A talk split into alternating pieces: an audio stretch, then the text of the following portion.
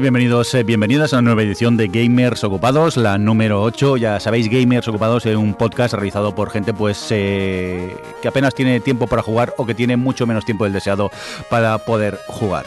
Eh, vamos a presentar al equipo, que es lo importante y lo interesante. Por aquí, delante mío en el estudio, tengo a David Saeva. David, ¿qué tal? ¿Cómo estás? Buenas. También está el Funs por aquí. ¿Por qué siempre me, me- no me- estoy en el guion primero y nunca me pones el primero, tío? Porque luego te creces y mejoras y para que mantengas la humildad. Vale, vale. Eh, Johnny, ¿qué pasa? ¿Cómo estás? Bien, hoy toca programa malo, ¿no? Eh, sí, ¿por qué? ¿Cuál es la tónica? ¿Uno Oye, bueno, uno malo? o- Llevamos dos buenos, ya va tocando.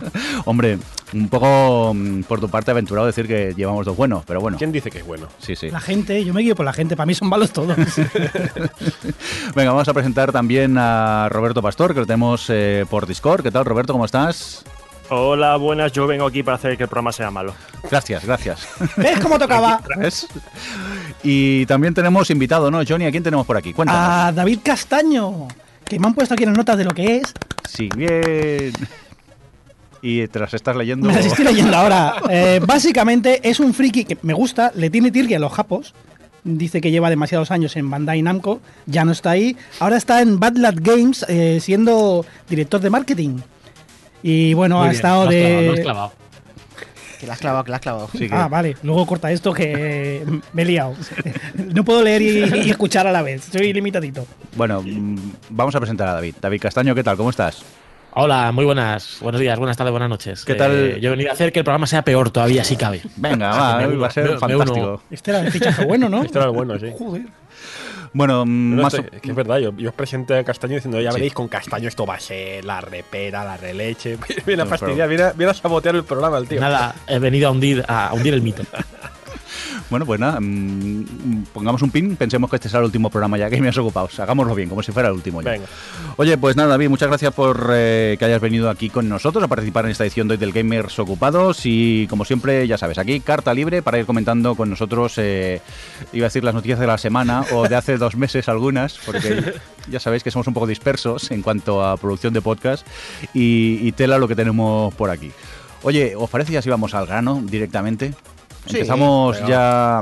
¿Vamos a empezar tranquilicos o.? Estas noticias no se van a comentar solas. Venga. ¿Quién ha puesto esta noticia de que los juegos de oferta ya no es como antes? ¿Qué está pasando? David, ¿esto es culpa tuya o quién puso esta noticia? yo no me acuerdo ya, como hace un mes y medio. Fuiste tú. Lo fui yo. que yo. me acuerdo. Cuéntanos, ¿qué pasa? A ver qué pasa, pues que, que- a ver, mm, a ver cómo era esto. Espérate porque ¿Qué pasa? Sí, ¿qué pasa? Que cuando nos sacan los juegos al principio, ¿vale? Y valen 60 euros, 70 euros, O, o más. O más. Hay uno por ahí que de 800. 800 pesos, no, no adelantes, no adelantes. ¿Qué pasa? Es que ha llegado la tónica ahora de que te esperas dos semanas, tres semanas y bajan enseguida mucho. ¿Vale?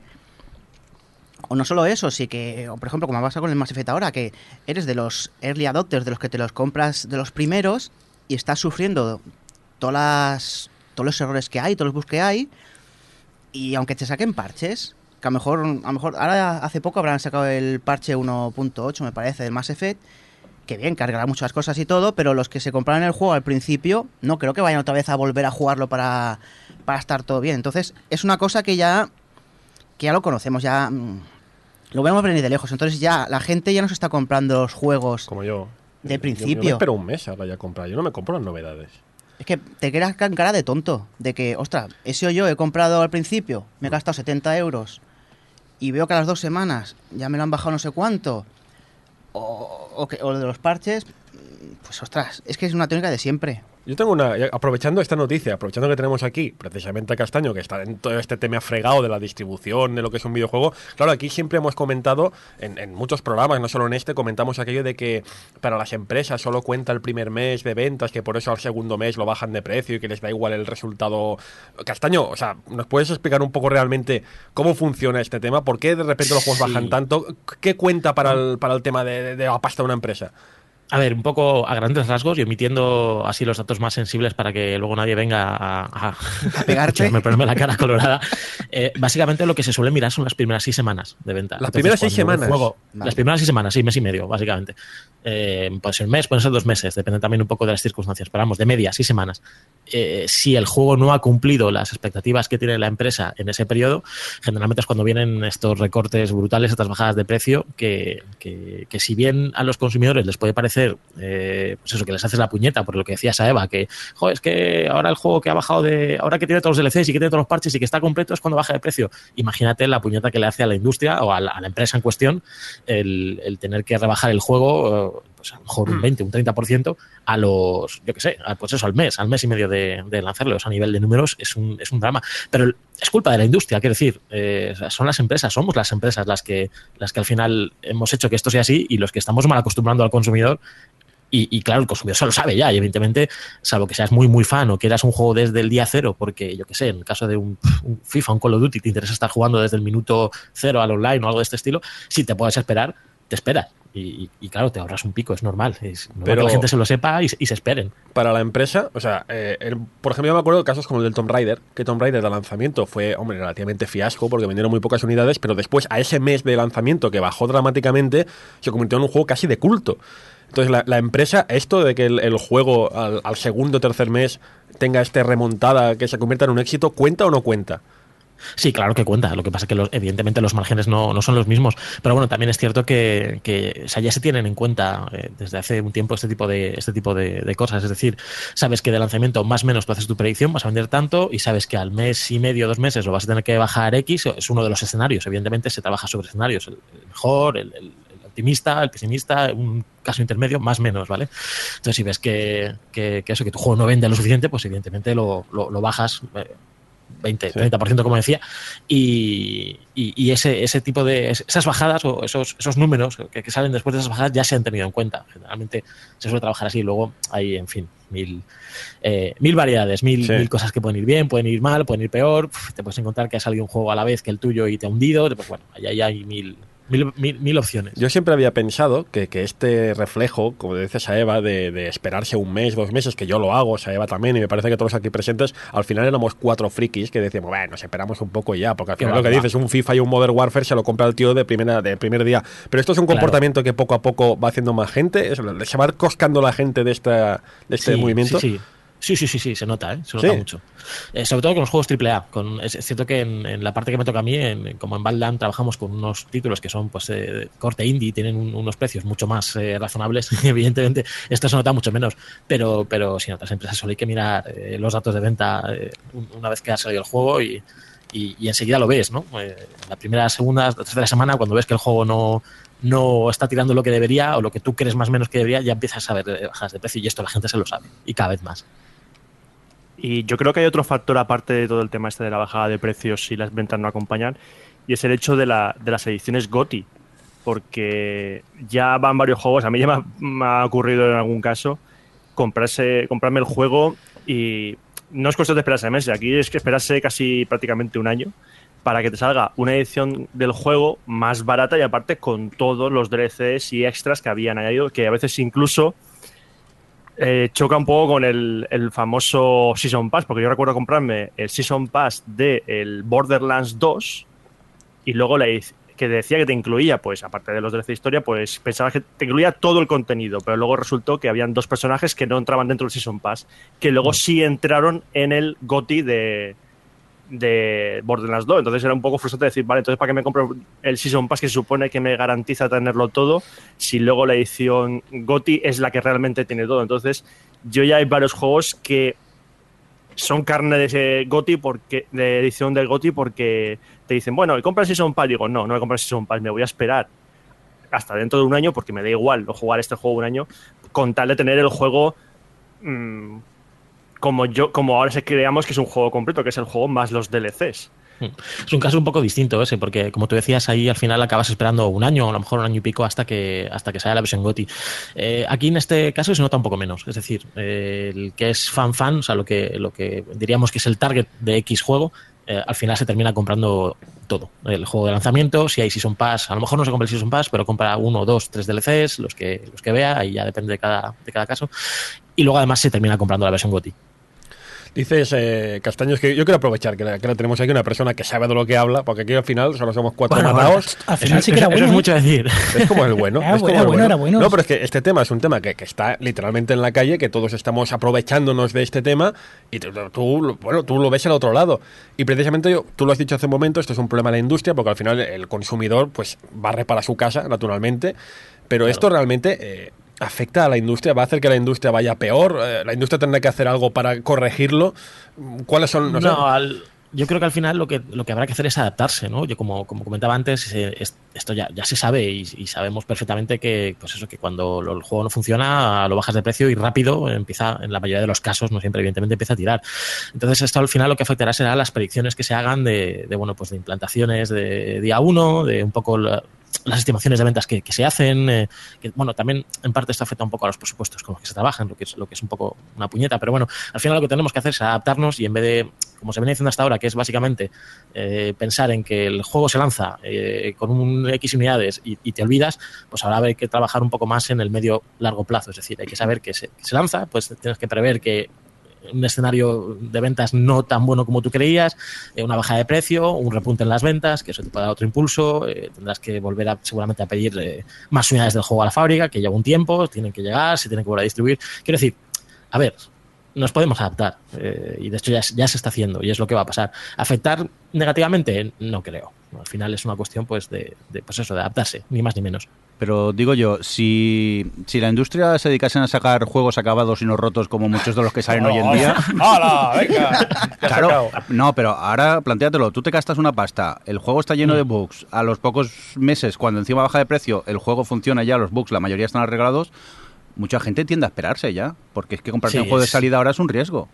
Ese es otro mal endémico de, de esta generación y de la pasada, ¿no? Con todo el tema de las actualizaciones y los parches y sobre todo los de Day One. ¿eh? Bueno, acabo de comprar un juego, voy a llegar a casa con televisión a jugarlo, pongo parche, 27 gigas.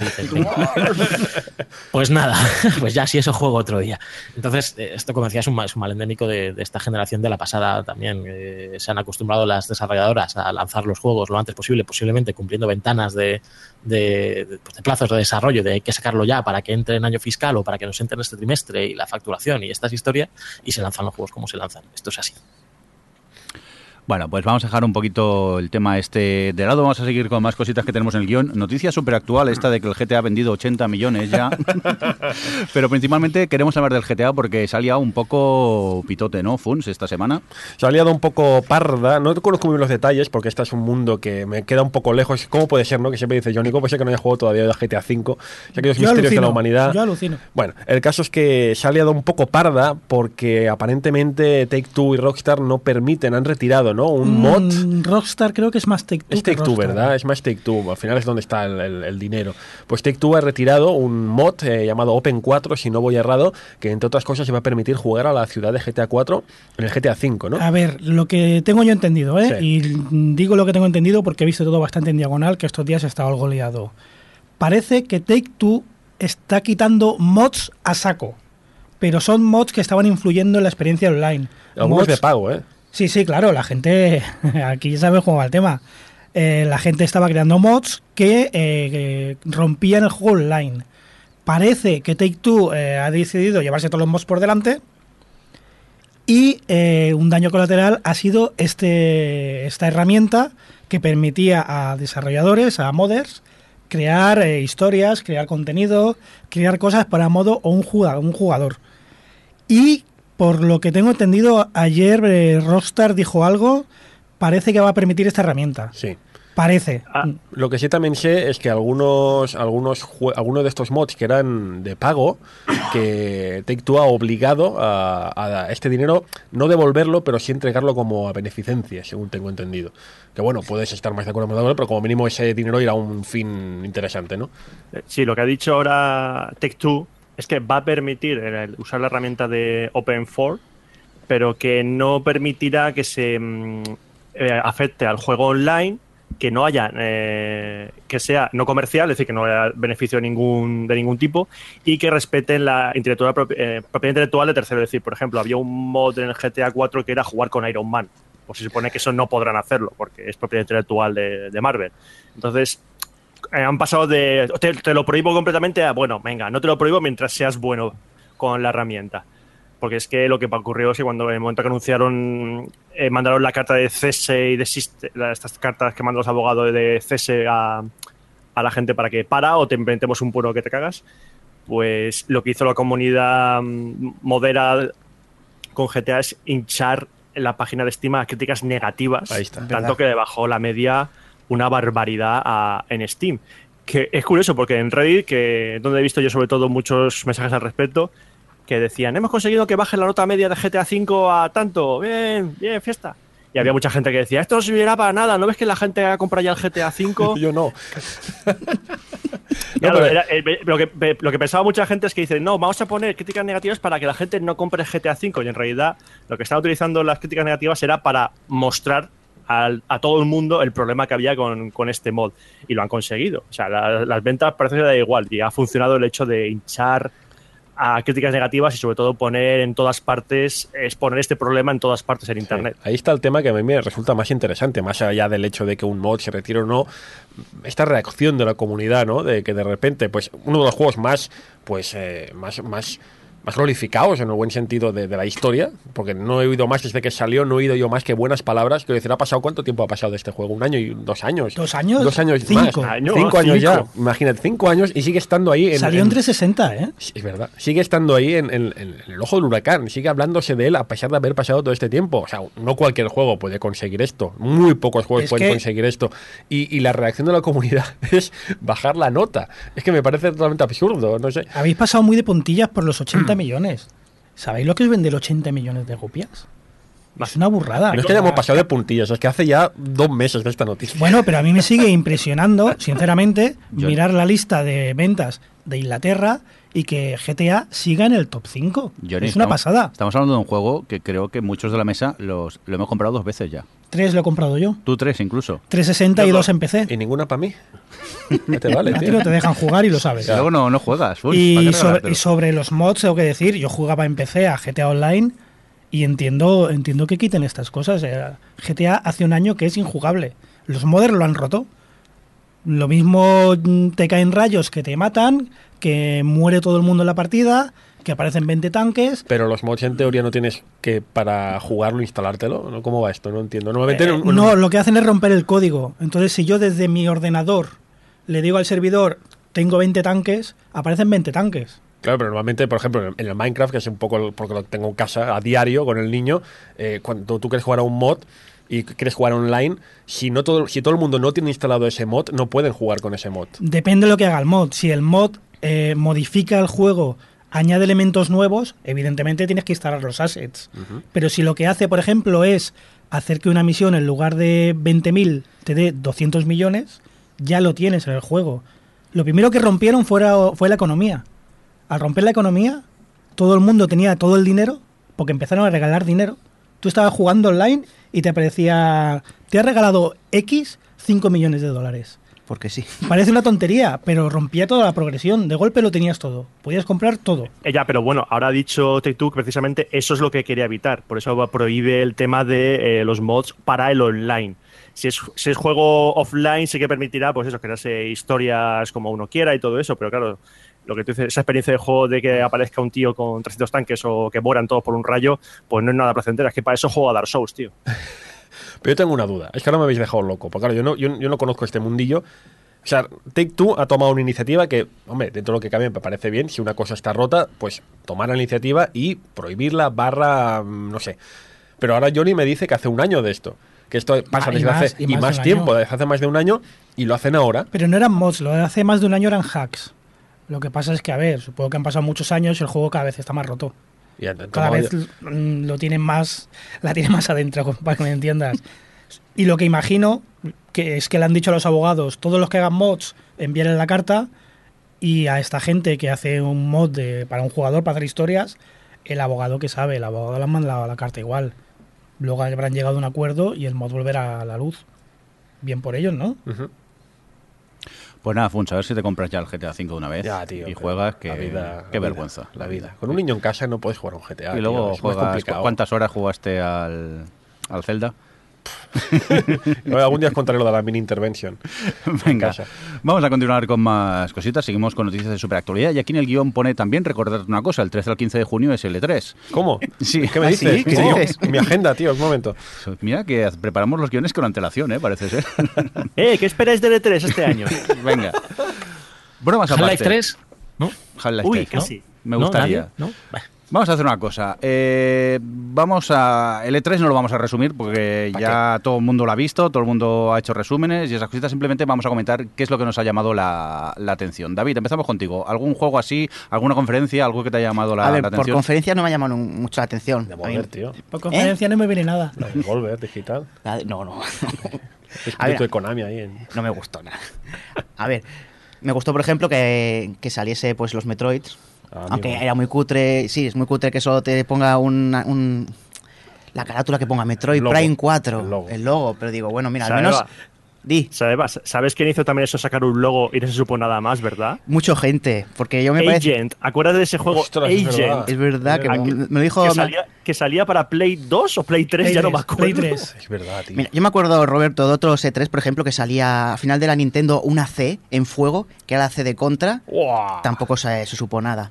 O hace bastantes años que salió en la conferencia de Sony, me parece, era Lucar, como pareciendo, mira, vamos a hacer un juego de Castlevania nuevo. Pero eso, eso tiene su historia. y ¿eh? Fue, fue en un Tokyo Game Show. Es Eso fue en un Tokyo Game Show y fue porque poco después le dijeron al Itagaki, no Itagaki, no el. Al, al Iga Igarashi. Al- al Igarashi. Le dijeron a Igarashi, a la a puta, puta calle. calle. bueno, pero es eso. Pero al menos, mira, que, que es Nintendo y que esté el logo ahí quiere decir que lo van a hacer. Y luego también, pues el remake del Metroid 2 me ilusiona, Ay. pero luego no me ilusiona por cuando me han No, dicho... tío, no, no, no vayas Sí, por ahí. sí. No vayas por ahí. Dice, es de Mercury Steam. Ah, ya estamos. Mm, y cuando me recuerdo yo del Castlevania de la DS, de ¿Pero Mercury qué, Steam, ¿Pero qué tiene de malo el Castlevania en la DS? es malísimo. ¿Qué dices? Es muy No malo. es malo. Es muy malo, Anda lo siento. Pasa otro que si no ya la, la espuma se me va a pasar ya. Johnny, ¿qué? ¿Qué destacarías tú? Pues la verdad es que nada. Nada. La- Porque no he visto nada. A ver, he visto poco, de verdad, pero ha sido un poco descafeinado, ¿no? ¿Descafeinado este 3? De presentaciones, Macho. de. No, ha habido, no he visto nada, te digo sinceramente. Que me hago una ilusión de, ¡guau! Me compro una consola por este juego. Pero- no ha habido nada. Tiene, vale, te lo compro, pero ¿cuánto, esa sensación cuánto hace que no la tienes? Ya para empezar. El E3 pasado. El ¿Sí? E3 ¿Con qué? pasado con PlayStation. PlayStation 4 y The Last of Us 2. Ah, mira. Bueno, una cosita. Y el anterior también hubo bombazos, ¿eh? Me, Pero me es- sorprende verte, verte así. No, es 3. que este ha sido muy de transición. De, oye, que dentro de dos años hay consolas nuevas. Presentamos la Scorpio. Hostia, muy bien la Scorpio, un maquinón. Pero. pff, la máquina, a ver, pieza de ingeniería, a la vez, es una pasada. Es una maravilla. Es un PC compacto, potente. Pero, como si es el doble de potente, si no me das juegos, ¿qué ha presentado Microsoft? ¿El Crackdown 3?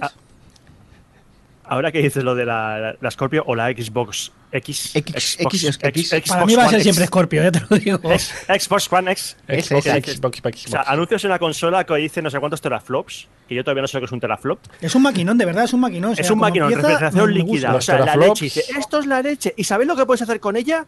Jugar a juegos de Xbox. La 1, la primera, la antigua. Oye, pues perdona, pero yo ahí salté de la, de la silla, ¿eh? Y luego, ¿sabéis qué podéis hacer también? Jugar al Minecraft en 4K. Bien. Os reís mucho, Ah, del, no sé. os reís mucho del ve- Minecraft veía 4K. bonito. Os reís mucho del Minecraft 4K, pero ni os imagináis el exitazo que va a ser el Minecraft en 4K. O sea, no os dais, no os enter- no- como no sabéis lo que es, Funs, pregunta de señor que no tiene ni idea del Minecraft. ¿No se supone que la gracia del Minecraft es que es como pixelar así todo feo? no. ¿No? O sea, Vale. lo pri- ¿Ves el- cómo no tienes ni idea? No, no, el no, por chaval, claro, yo es que tengo el chaval en casa, claro, los castaños son muy pequeños aún todavía, pero mi, mi chaval está más crecido y, y el chaval cada dos por tres me insiste de poner mods, de bueno, mods, paquetes de texturas y mods para que mejoren todo, porque sí, Ah. el rollo pixelado les mola, pero sí, cuanto más mejor, mejor todavía. O sea, les mola que, O sea, ellos han empezado con, con lo básico, con ese Minecraft básico, el vainilla, por decirlo así. Pero si le ponen añadiendo cositas para mejorarlo gráficamente, pero corriendo, ¿eh? lo hacen encantados. Y el 4K lo va a petar. No, os engañéis. Todo el mundo se reía mucho. Todo el mundo se reía mucho cuando lo veía por la conferencia de, Microsoft, pero lo va a petar. No sabéis cómo. Va a ser una cosa tremenda.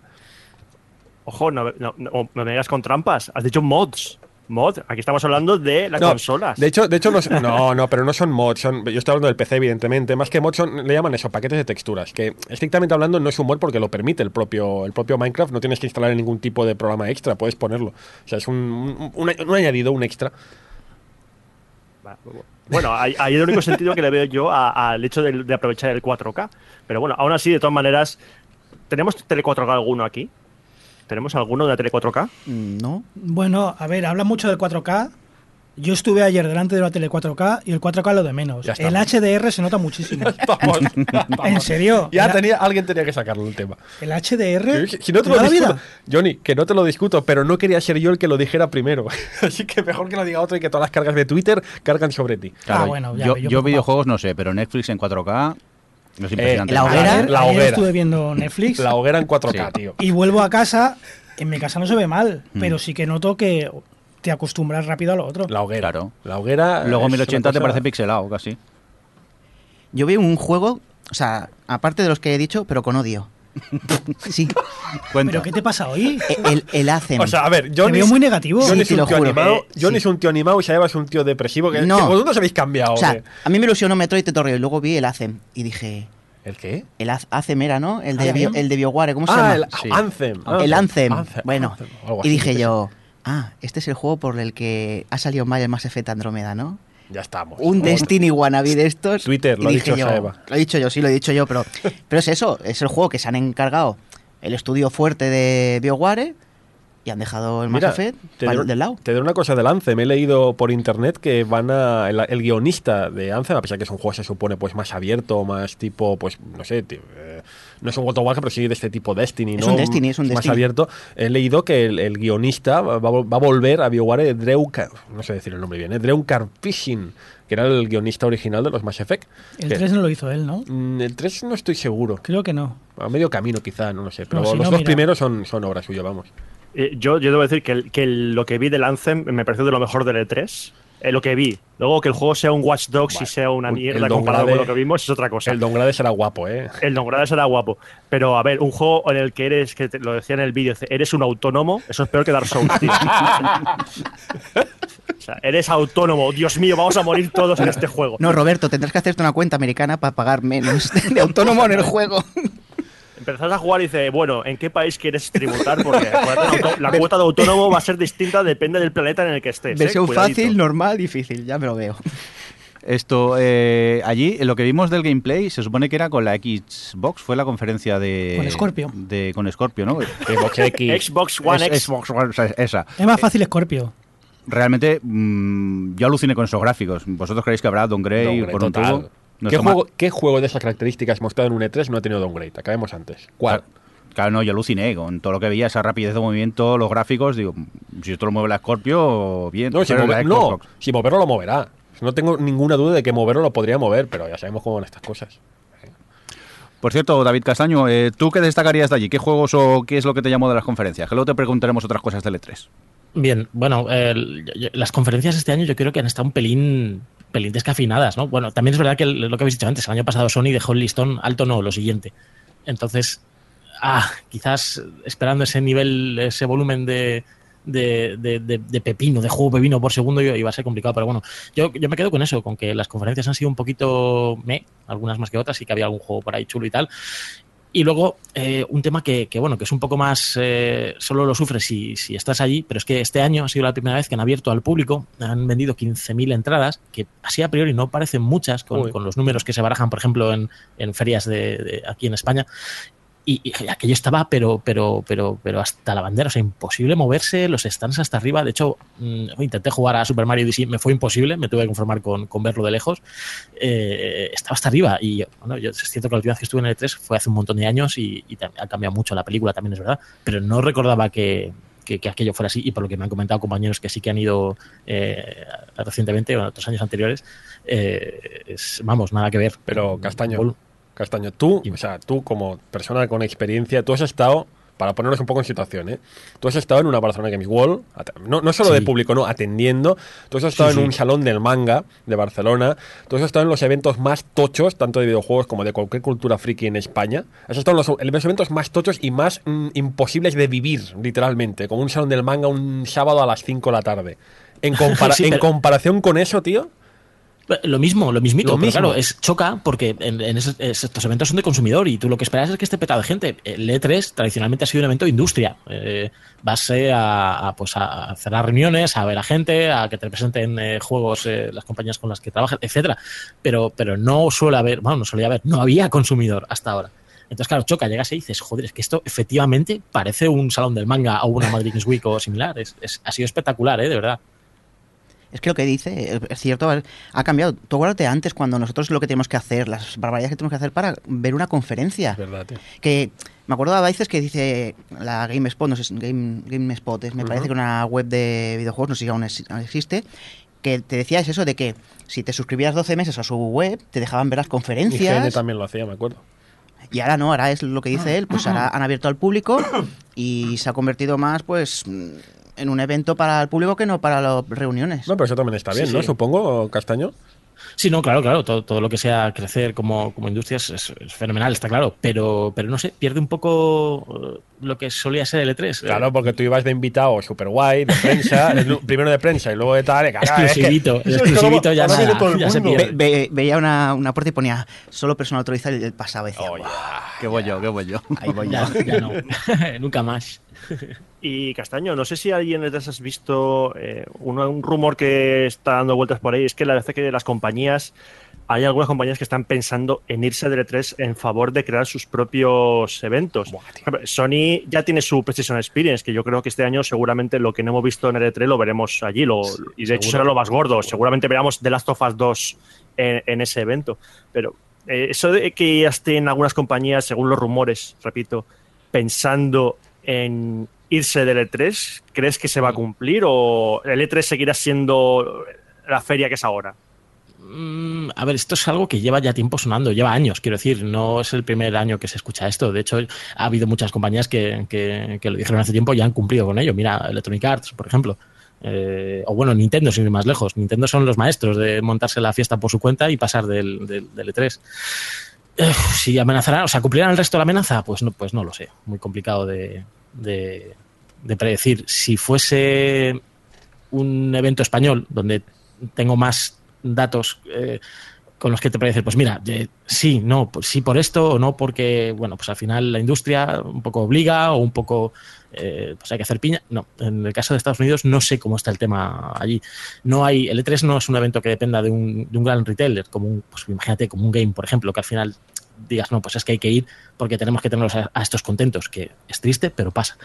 Mm, Entonces no lo sé realmente si, si se saldrán del E3 o no. Yo creo que no. Eh, quizá estén presionando para, no sé, reducir costes o para conseguir algún tipo de, eh, no sé, visibilidad. No lo sé, no te sé decir, sinceramente, no tengo ni idea. Yo, yo no creo que vaya a cambiar mucho, por lo menos a corto plazo, pero no lo sé, seguro, claro, evidentemente.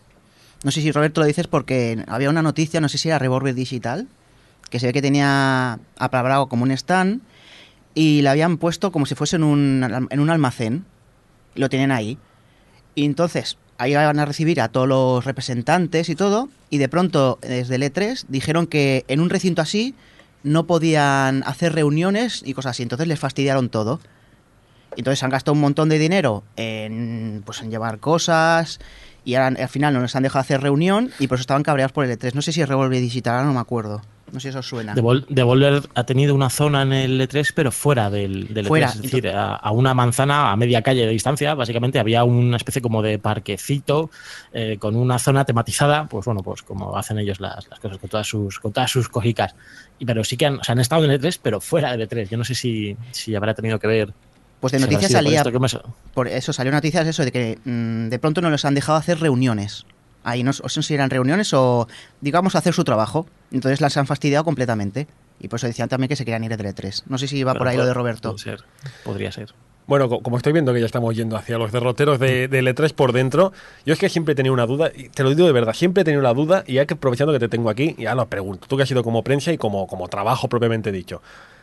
Castaño, dime la verdad. Estamos aquí entre amigos, dime la verdad. En a ver. L3, en L3, ahora sinceramente, en L3, ¿se trabaja? No se trabaja una mierda.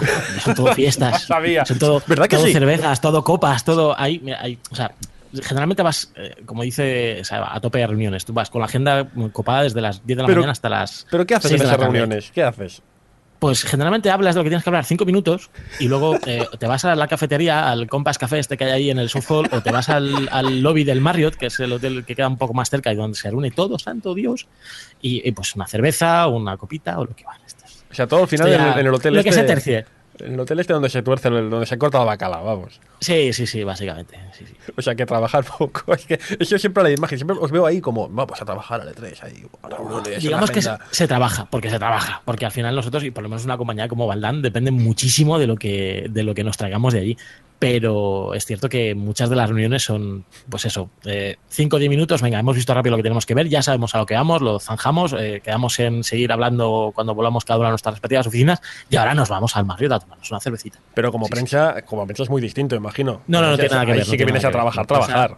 Sí, sí, sí, vas a la carrera porque tienes al final los slots de entrevistas o de hands-ons o lo que hayas cerrado eh, bloqueadísimos, cerradísimos y como te pases un minuto o dos no lo vas a recuperar, es minuto o dos que pierdes y al final terminas corriendo de un pabellón a otro como pollo sin cabeza para, para no llegar tarde, acumulando retrasos que es como el típico vuelo en Madrid-Barcelona, vas acumulando retrasos todo el día hasta que llega un momento que ya seguro que algo te vas a perder. No, como prensa es mucho más duro, ¿eh? es mucho más complicado. Por cierto, ¿llegaste a poder ver alguna conferencia este año en directo o no? Eh, no, no he visto ninguna en directo. Lo, lo intenté, intenté ver la de Sony, pero totalmente imposible. Porque habrá hostia, supongo, para entrar a las conferencias estas. Hombre, a ver, sí, claro, pero si vas como, como expositor, como industria, eh, siempre, si no has eh, sacado la entrada con tiempo o no has pedido la entrada con tiempo, en este caso sí que al final te puedes colar de alguna forma. Siempre conoces a alguien, oye, hazme favor y te acabas metiendo. Pero ha sido un- una cuestión de, de- de horarios, básicamente, de tiempos, de imposible encajarlo en la agenda. Porque yo si voy como público, ¿puedo ir a una conferencia tan fácilmente o es más para prensa y medios si Pues, como particular es complicado entrar? Yo he visto un montón No de tengo. youtubers este año, ¿eh? Estaban ahí No todos lo tengo, claro. haciendo el vídeo de turno. Pero youtubers es prensa, quizá. Sí, bueno, están metidos como prensa, sí, Sí, eso, eso- vale, eso vale. sí. Más que prensa como Pero invitados. para- como invitados Para consumidor, o sea, estos 15.000 fulanos que han comprado la entrada y han entrado, al consumidor raso pelado, eh, ver las conferencias, pues, pues no lo sé. Sinceramente, no, no tengo ni idea. Vale, vale. Bueno, si total se ve mejor en casa, ¿no? Cómodamente Claro. allí que Sí, ves es que al final. Iba a decir esto, en 2017, ¿tiene sentido el E3 tal como es ahora?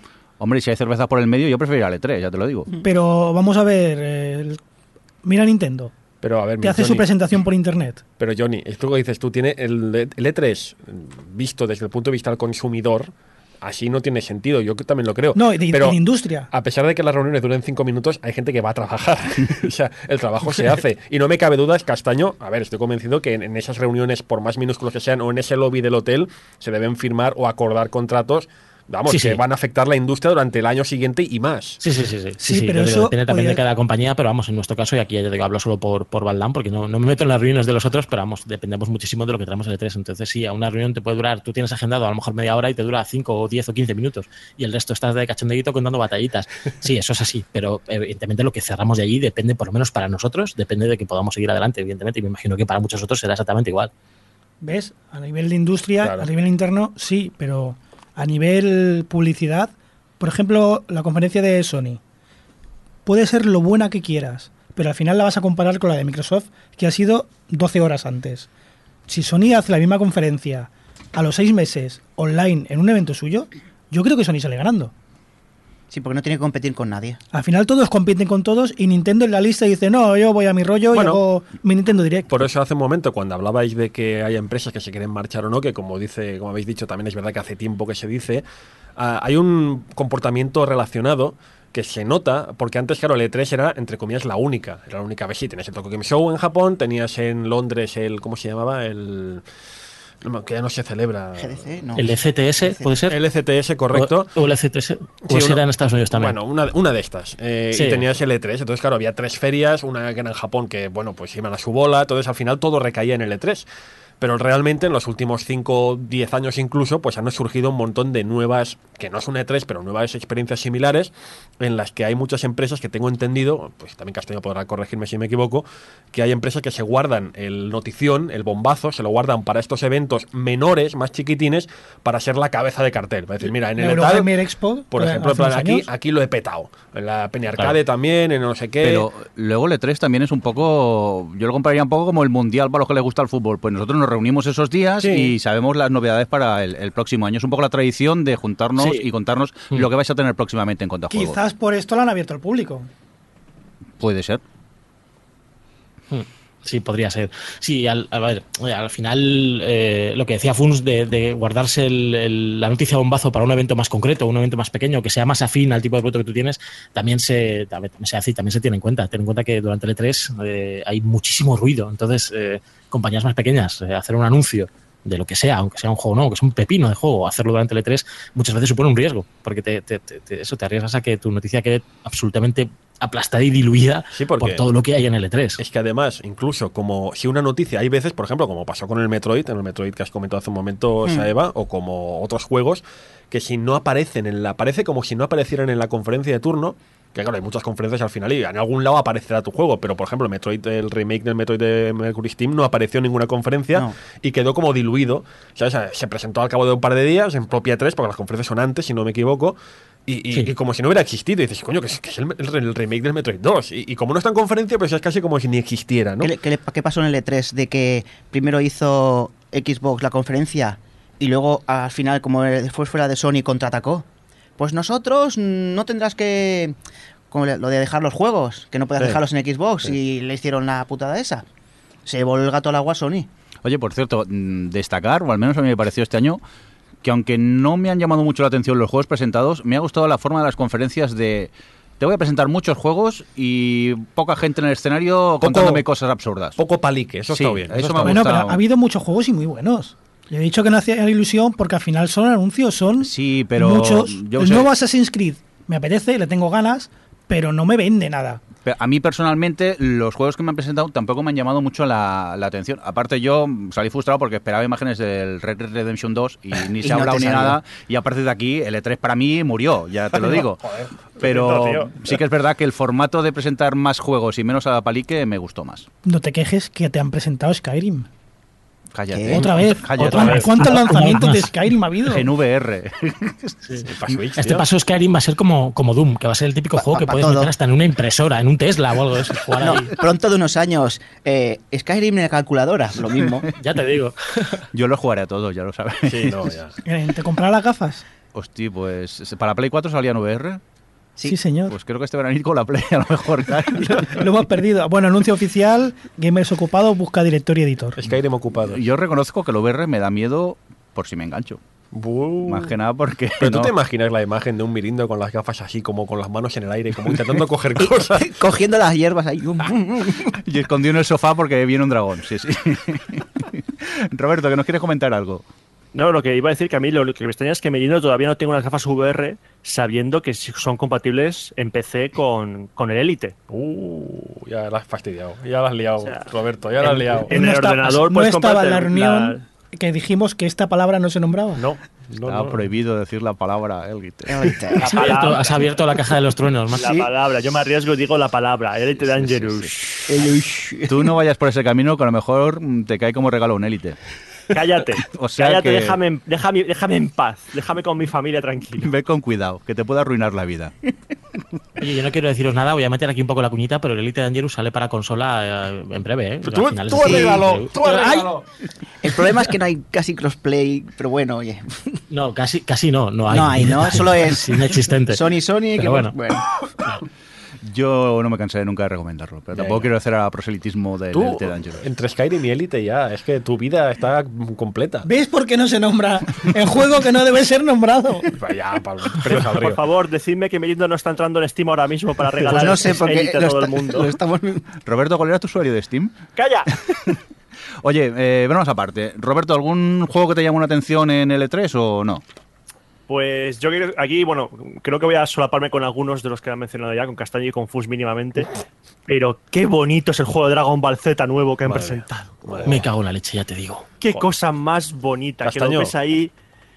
Lo ves ahí el- el- en el, en el vídeo que ha presentado y dices, bueno, esto será, esto será, estará falseado, pero luego ves el juego funcionando Sí. realmente, que estaba ya expuesto, y es así. ¿Lo es probaste, como Castaño? un capítulo de Dragon Ball Z. De hecho, es mejor tal que un cual. capítulo de Dragon Ball Z. Es, es mejor. Es una Castaño, pasada. ¿tienes- ¿tú lo has jugado allí? ¿Lo has jugado Sí, allí? sí, sí, me tuvieron que echar con aceite hirviendo del stand de Bandai. y Eso que me conocen porque, porque estaba ya morrado, conseguí una consola, porque las colas que había también para jugar. Y es impresionante. O sea, Habéis jugado al, alguno de los últimos eh, Guilty Gear, supongo, Sí. ¿no? Que son Sí. así medio Sí, sí. 2D, 3D también, muy, muy en ese Mm, rollo y anime, en tres dimensiones, que, queda, que luce brutal. Pues es lo mismo, pero mucho más rápido. Y Dragon Ball. Oh. Y además es que, o sea, son, o sea, el, el nivel de detalle de verdad es enfermizo. O sea, los planos, o sea, los movimientos de los, personajes- de los personajes están sacados plano a plano Sí, pero sí, de- de del manga y del anime. O sea, si te pones a comparar, de hecho creo que ya se ha hecho, ya en. YouTube vídeos comparando viñetas del manga con planos concretos o con, con secuencias concretas del, del juego. Y es que son tal cual. Pero es Castaño, espectacular. si es que ves en el, en el Budokai, en el, en el, torneo de artes marciales, ves el- el- las gradas, las gradas llenas de personajes animando. Y, gente, sí. y, y no solo están llenas de gente, sino que la gente que hay también son referencias súper super oscuras Súper a partes del manga. ¿Soy el único que le ve un, un saborcillo a los de Super Nintendo? Sí, yo me, también me le da, veo, me sí, da, sí, sí, me sí. da muy buen rollito. Sí, sí, sí, tienes ese gustillo, sí, sí.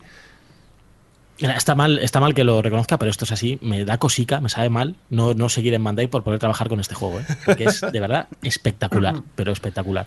Yo he de confesar que no soy muy de juegos de lucha y esta aluciné. Y es lo que habéis comentado. Primero pensaba que eran imágenes de, de- del anime y luego digo, no, no, es parte del juego. yo sigo, muchísimo. yo sigo regularmente cada semana Dragon Ball Super y ojalá hicieran el anime con esta tecnología, que es mejor, tío. está mejor el juego que el anime. Pues sí, pero mucho más. Es como Naruto. Yo hace tiempo que digo el Naruto, desde que vi el, el- ¿cómo se llama? El de Play 3, Play 4, el, El de CyberConnect. el Storm. de CyberConnect 2. sí, el- los Storm. Tú ves los Storm y, y claro, Mm. luego ves en los capítulos de Naruto que están hechos por el típico mm, estudio coreano y dices, joder, pero que hagan ya el anime con esto, tío. Si es que le da mil vueltas y lo de Dragon Ball ya es que es demencial. Es que a mí me Eso gustaría. decíamos, eso decíamos nosotros en, en- cuando estaba John Now, que decía, joder, a ver si Dra- Dragon Ball lo sueltan ya los estudios estos tipos Spike y esta gente lo coge CyberConnect, pero no, es que esto es mejor todavía Claro. que CyberConnect. Sí, señor. Oye, vamos a dejar un poco el E3 de lado ya. Hombre, vámonos a por el vinagre del podcast un rato, porque tenemos eh, noticia que Funs nos va a comentar sobre ¿Cuál de todas? Nintendo. ¿Cuál? Porque hay un la montón. Switch y el chat de voz. ¿Qué Hombre, ha pasado? ¿Qué ha ah, pasado? El Switch, sí, Switch, como de costumbre, Nintendo, como de costumbre, demostrando su enorme conocimiento de lo que es la tecnología moderna, ha presentado de cara, sí, sí, ha presentado de cara al lanzamiento de Splatoon 2, pues cómo va a ser lo que será el chat de voz, porque claro, un juego online de estas características tiene que tener chat de voz. Bueno, pues había mucha gente que se pensaba, yo que sé, que habría pues eh, Bluetooth, algún tipo de componente Bluetooth, eh, inalámbrico, siempre pensando en la comodidad, en la comodidad del usuario, ¿no? Comodidad ante todo. Pues no. Al final han demostrado que el, el artilugio que se va a utilizar es un artilugio tricable, ¿no? Es un- una especie de. es tiene la forma de calamar. Sí, tiene forma de calamar. Y de él salen tres cables. Un cable va hacia los que serían los cascos. eh, uno va a lo que- hacia lo que sería la Switch. Y otro va hacia lo que sería el teléfono móvil. ¿Cómo? Lo que oyes. ¿En, serio? Hace falta teléfono móvil para el chat de voz. Sí, ya sé que me va a decir Johnny, espérate, espérate, espérate. Guárdatelo, porque es que Johnny está, con este tema lo lleva, lo lleva a tope. No, no, no, no. Deja no, que no, acabe el vinagre y luego ya sacas tu, tu parte buena a relucir. Pues eso, tres cables, eh, necesitas un teléfono móvil. eh, podemos entrar en. Ahora Johnny me lo defenderá, lo sé. Pero claro, en pleno 2017, mm, esto de tanto cable, habiendo artilugios Bluetooth por doquier, inalámbricos y demás, a mí personalmente me toca un poco las narices, sobre todo desde que en casa yo llevo la máxima de desaparecer todos los cables que pueda. Todo cable que esté en medio, fuera, porque los cables es una tecnología arcaica, antigua, anticuada, todo inalámbrico. Pues no, tres cables para poder hablar por voz. ¿Pero esto qué es, señores, por favor? Bueno, hay otros cables, que encima el, el móvil, yo no entiendo muy bien el, el porqué del Bueno, móvil. venga, sí, voy a defenderlo del Venga, móvil. defiéndelo. Una consola que te puedes llevar a la calle para conectarte online, entiendo que haga falta un móvil. Lo Un entiendo. poco rebuscado, ¿eh? Porque por la calle no vas a jugar online. A ver, ¿Qué lo que no un entiendo yo es que esperaras algo inalámbrico, no ya solo porque hace dos programas No es que esperase, tío. echa freno, no ya solo porque hace dos programas Carmele. Nos comentara que le daba rabia no poder usar unos cascos Bluetooth porque estaba capado. Estás hablando de una consola que Nintendo Uy, la que me va a caer. Twitter, Twitter es Johnny, ¿eh? Es Johnny lo que está diciendo. Estás hablando de una Johnny. consola que Nintendo te dice, no la pongas detrás de la tele o al lado de una pecera y esperabas comunicación inalámbrica. Da gracias que el cable no es de, ¿cómo es, Eva? De, de pincho gordo. Arroba de, Johnny de- BCN. de- de- de la vieja gorda. Eh, Mirindo, arroba Johnny BCN. eh, Efectivamente. podéis dirigir vuestras críticas. eh, Por cierto, el concepto al lado de una pecera no entiendo el porqué. Yo tampoco. Pues no sé, porque el agua no. El sé. motor, lo mismo el motor de la bomba, yo qué sé. No, eso es porque hay un tipo de se llama pez, pez toma de tierra que hace interferencia. Y esperaba algo inalámbrico, dice este. a ver, no, yo con Nintendo ya no espero nada, pero siempre tienes aquel, no sé, aquel reducto, corazoncito. Yo solo quiero preguntar una cosa. O sea, el chat de voz, ¿qué será? ¿Por una aplicación de la nin- propia Nintendo o tendrá que buscarte tú tu propia aplicación? No, no, Nintendo eh, tiene la aplicación que creo, creo que es la misma del control parental o una aplicación oficial de Nintendo que es el chat de voz. Imagina Vale. que saca una aplicación para cada juego. Pero bueno, Son ya. capaces, ¿eh? Pero, Con código amigo cada una. también es lo que te digo, no puedes ponerla detrás de la tele porque hay interferencias y va a poner el móvil al lado. Yo pensaba una cosa, porque Nintendo siempre, a la hora del chat de voz, siempre había sido, había sido muy contraria por ello del lenguaje verbal. De, o sea, por ejemplo, en Mario Kart solo te dejaba coger frases para que no pusieses insultos ni nada. Y yo ya había pensado que si tiraba el chat de voz, el de voz, eh, por otra aplicación que no era suya, si la gente se quejaba de, de lenguaje verbal, mm, de malsonante, insultos, él puede decir, no, no, nosotros no llevamos el chat de voz. El chat de voz es por el otro lado. Es que por ahí vas, Eva. Eh, realmente el tema del, lo sabemos, el tema Nintendo del- de las edades, por Sí. los, los PEGIs aquí en Europa y el SRB en Estados Unidos, es un tema que ellos lo llevan, bueno, desde la época sí, de la. Super Nintendo la NES. Sabemos que es un tema que para ellos el juego tiene que ser pues para un público muy concreto y para que los padres tranquilamente puedan dejar a sus chavales a- al mando de esos juegos. Mm. ¿Qué pasa? Que desde hace bastantes años ya, eh, naturalmente, las PEGI y SRB de turno se han visto un poco desbordadas con la llegada del contenido online. Porque claro, tú puedes, eh, puedes etiquetar un juego de ciertas maneras, de ciertos modos, en lo que es el offline. Pues, pues mira, este juego tiene insultos, tiene apuestas, tiene desnudos, eso lo puedes decir. Pero ¿cómo regulas el contenido online? Sobre todo si das una libertad total y absoluta. No. Por eso, si te fijas, muchos juegos de Nintendo, muchos juegos que han ido para Nintendo DS o para, o para Wii, al, al- al encender el juego, lo primero que aparece es un.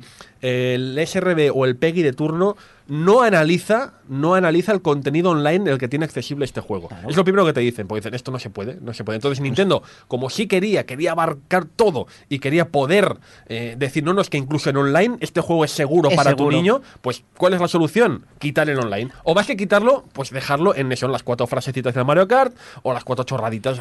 Acuérdate en la 360 el, el, el, el, el 1, el de cartas, con la cámara. Claro. Un juego tan inocente. ¿Cuántos penes hemos visto? Yo digo, Dios mío, ¿esto qué es? Estoy jugando al 1. No vamos a hablar de los penes que has visto. Ya no. Eh, yo creo que os coméis mucho la cabeza y al final Nintendo va a hacer algo tan sencillo Sí. como la aplicación de control parental, decir, este usuario puede usar el chat de voz y este otro usuario no usa el chat de voz. Mm. Ya está. ¿Tienes X años? No usa el chat de voz. Fin de la historia. Sí, sí. Tal cual. El problema es este. Básicamente, Nintendo lo que quería era poder decir, pues eso, etiquetar a un juego de forma que, oye, tranquilo padre, padre que estás allí, quédate tranquilo, porque eh, a pesar de que tenga online, mm, tu hijo, y esto yo lo digo teniendo un chaval en casa, yo estoy muy encima de él, yo siempre miro muy encima de él en qué comunidades se mueve, porque ya está moviéndose en temas. Padre, déjeme Sí. usted No, pero a ver, estamos en el estamos en el 2017, Sí, o sea, sí. ya los chavales cada vez entran antes al mundo de internet y a las, a las comunidades online y al juego online. Yo estoy muy atento, muy muy atento mucho más de que a qué juega, de, de cómo son esas comunidades, son comunidades pues un poco perniciosas, si son comunidades que tengan buen rollo, mal rollo, si van a- si es un foro coches o si es un sitio pues más eh, constructivo, lo vigilo mucho. Y entiendo, puedo entender de forma muy retorcida puedo entender que Nintendo en un momento dado haya dicho, mira, pues para curarme en salud y para que nadie me puede decir nada, pues hago esto. Y en parte lo que dices tú del móvil, pues sí, el móvil es una forma de barra quitarse el marrón de encima, barra pues decir, si le echan el- alguna crítica, digo, no, mira, eh, es el móvil, a mí no me venga con historias. Tú decías, Johnny, creo que fuiste tú, que el móvil de alguna forma sirve como control parental, porque el mismo, la misma posesión de un móvil, no sé si fuiste tú, Sí. la misma posesión de un móvil hace que ya pues ciertos niños no pueden acceder a él, a este sistema de chat Sí, de voz. Bueno, mi hija tiene una tablet, tiene, tiene dos años mi hija, no está todo el día enganchada a una tablet, pero la media hora, una hora que pueda llegar a estar, está controlada porque tengo capado dónde puede entrar, dónde no, lo que puede hacer, lo que no. Exacto. No es cuestión de no darle tecnología, la tecnología va a vivir con ella. Está en 2017, lo has dicho. Ella ha crecido, de hecho toca la tele pensando que es táctil. Es enseñarle a usarla responsablemente. Esto puedes hacerlo, esto no. ¿Qué va a hacer Nintendo? pues con su aplicación, si tienes X años podrás jugar, Correcto. si no, no podrás jugar. Ya está. Eh, que tu hija ya sabe que ya no es tan táctil y que funciona con mando a distancia la tele. Lo que pasa que usa el del aire acondicionado para cambiar de momento. Me gusta mucho esa foto que pusiste en Instagram. La pobrecita allí intentando cambiar. de Poco a poco, canal. poco a poco, va pillando concepto. Iba cogiendo frío o calor según, ¿no? Oye, eh, mucho jiji jaja con, con Switch y esas cositas, pero parece ser que está complicado conseguir una Switch hasta el 2018, ¿no, Fun? Sí, y la culpa no es de Nintendo. ¿No? La culpa, la culpa, la culpa no es de Nintendo. ¿De quién es? La culpa es de Apple. Oh, los malvados y villanos de Apple. Oh, Apple ay. e IBM. Apple y IBM, correcto, pero Apple da más, más mal rollo. Apple está ahí, tú tienes que imaginarte las marionetas ahí, el, el señor Apple ahí, jaja, vais a quedar sin Twitch. Ah, Me voy a llevar todo el coltan para casa. Pues sí, básicamente parece, a ver, esto es lo que dice Nintendo y lo que se dice por ahí, No hay naturalmente. No hay chip suficiente. Más que chips era la pantalla táctil, ¿no? la pantalla. Quiero recordar. Eh, no, son componentes varios. Resumen, resumen muy rápido. Por favor. Muy rápido. Por favor. Hablábamos en el programa pasado de lo conservadora que era Nintendo, encargó X unidades que se quedaron cortas. Pues hay un éxito y Nintendo dice al fabricante, oye, que quiero más. Y el fabricante, evidentemente, le dice, Ponte a la cola. ponte a la cola, que estos han hecho los deberes y encargaron hace años, no tengo componentes. Que no, que no, que es culpa No, de no, Apple. que lo quiero ya. Que es culpa de Apple. Resumen rápido, ese. Sí. Pero es que Nintendo ya siempre hace lo mismo. Pasó lo mismo con los amigos. Ha pasado siempre lo mismo. Piden poca cosa, luego se dispara la demanda y, y- a correr todos. Claro, hace 40 años hacer más cartas, pues Claro. imprime más. Lo, lo- lo jodido es eso, de que, claro, es un, una, una Switch no se construye así con cuatro, no es un MacGyver, ¿no? Con un, con un chicle de menta y un clip. Entonces ya han dicho que a pesar de todo, incluso que a pesar de que viene ya el 2018, que hasta 2018 lo vais a tener difícil de conseguir una, una consola. Que bueno, realmente no importa porque hasta 2018 que sale el Mario Odyssey, pues a mí personalmente la consola me da un poco igual. Ahora ya, venga, todos a criticarme, todos a criticar a los Pero vamos, tú cada vez tienes más claro que te la vas a comprar. yo lo tengo cada vez más claro, de hecho después del E3 tengo clarísimo, ya sospechaba antes que acabaría cayendo, pero después del E3 tengo clarísimo. Y lo tengo clarísimo pues porque lo, lo que hemos hablado mil veces aquí y en otros programas, que Nintendo siempre saca, entre comillas, lo mismo, excelentemente, pero siempre saca lo mismo y acabamos comprándolo por lo mismo, por el Zelda, por el Metroid, por el Link, por el, por el, Todo. por el Mario. Viniendo por Skyrim. Por Skyrim. No, pero es, es un tema interesante porque yo me di cuenta, estaba viendo esas conferencias, bueno, semiconferencias de L3 y pensaba, joder, es que por ejemplo Mario Odyssey es un Mario, pero es un, es un Mario precioso, maravilloso, es genial, lo ves en movimiento y dices, madre mía, ¿cómo puede ser que después de 30 años Y todos los guiños que tiene el siga juego. consiguiendo hacer, señor Miyamoto, quien toque, pues este señor Miyamoto ya está semi retirado, ¿cómo puede ser que consigan seguir haciendo un juego con tanta magia? Un juego que tiene un tema musical de fondo y la gente se lo pone en loop, en repeat constantemente a todas horas. ¿Cómo consiguen hacerlo? Es un, es un Mario, pero no es un Mario, es algo nuevo, es algo Claro, es que diferente. dices que es- hace lo mismo, pero en sí no hace lo mismo. Cada vez te va creando Exacto. dinámicas de juego nuevas que te pueden sorprender. Pero cada Mario es diferente. Sí, cada por Mario eso- se reinventa. Por eso quiero decirte que piensas, coño, es que voy a comprarme al final, como hice con la Wii U, como hice con la Wii, como hice con Nintendo 64, me lo compro pues por el Zelda de turno, el, el Mario de turno, el Metroid de turno, pero son juegos excelentes, pero excelentes. Algunos fallan, porque claro, lo que tiene reinventarse constantemente es que a veces fallas, como un Super Mario Sunshine, sin ir más lejos, que aún así estaba muy bien. Pero dices, joder, es que me voy a comprar la, la- la Switch, me lo voy a acabar comprando por los mismos títulos, los, los cinco títulos que sabes que van a caer, que van a ser maest- magistrales y que están ahí, y piensas, ¿esto es bueno o es malo? No es bueno además, pero si tienes poco tiempo para jugar, con 5 o 6 juegos o 7 que tenga Claro. buenos ya la Switch, Pero, dices, pero Saeva, luego te encuentras con que vas haciendo la colección de consolas y te encuentras con eso, con la colección de consolas, de- con la colección de juegos de la Wii U, la colección de juegos de la Wii, la colección de juegos de Nintendo 64 y ves el patrón. ves ese patrón de. Siempre Mario, están esos cinco, Zelda, ¿no? sí, siempre ves Mario, ese patrón Zelda, y, y- F0. y el resto, lo Hay que una son. pausa en los Metroids. Y el resto, lo que son las third party, pues son juegos normalmente del montón que ni te interesaban ni te venían a cuento y, y te daban igual porque al final la third party la comprabas en, en Sony o en Microsoft Eso. y en Nintendo has comprado siempre, en cada generación has comprado esos cinco mismos. mismos, quien dice 5 dice 10 o dice 15, no me vengáis ahora mi, mi, mi, mi, mi. Quiere decir, compras sí. ese, ese patrón del Mario, el Zelda, el Donkey Kong, el Metroid, el... Bueno, ahora es Splatoon. Eh, bueno, que os, que os digo siempre, las CIR no atacan a Nintendo, bueno, atacar, no trabajan para Nintendo, no por potencia, Mm. No puedes competir. El que tiene la Switch se va a comprar esos juegos. Pero es que Johnny luego me aparecen, en- no fue en el E3, evidentemente fue hace tiempo ya, en la presentación en marzo creo que fue, que te aparece en plan el, el- el Switch, dice, no, es que Switch va a trabajar con todos estos third party, pone ahí, pero a cada cual mejor que en la presentación de Wii U en su día en el E3, también hubo un vídeo de no sé cuántos de 15, estaba, mismos, estaba Ken. Levine por ahí, había un montón de gente diciendo, sí, sí, nosotros apostamos a saco por la consola, y tú piensas después, claro, originalmente puedes decir, oh, qué guay, que va a haber tantos third party developers trabajando para Switch, pero luego piensas, ¿qué más me da realmente? Si al final no les voy a comprar nada, si los juegos que saquen los voy a comprar para Play 4. Exacto, y ellos lo saben, entonces ¿para qué ¿Y va a ¿Para qué invertir? ese vídeo? ¿Para qué sacan el vídeo que le va diciendo, sí, sí, Switch es la, Switch es la pera limonera? Pero sí que dices que le va si no te cree nadie. Si no vas a sacar nada para la, para Switch, ni para la Wii U, ni para nada. ¿Qué, qué me estás contando? Venga, hombre, a Murcia. Nombre del programa, pero ¿qué dices que el Levine?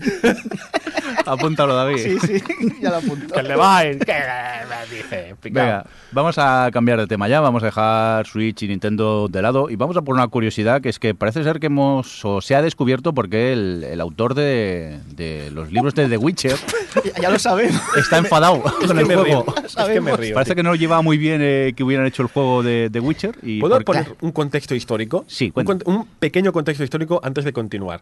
Eh, todos conocemos la saga de los tres títulos con DLCs de The Witcher, que han sido un éxito, bla, bla, bla, bla. Pero lo que poca gente conoce es que antes del primer The Witcher ya hubo un intento Sí. de lanzar The Witcher en videojuego por otra compañía polaca que no llegó a ninguna parte. Hay alguna demo por ahí, hay algún... Bueno, demo no, demo dicen que se perdió, pero hay pantallazos y demás. Con lo cual ya hubo un intento que salió rana.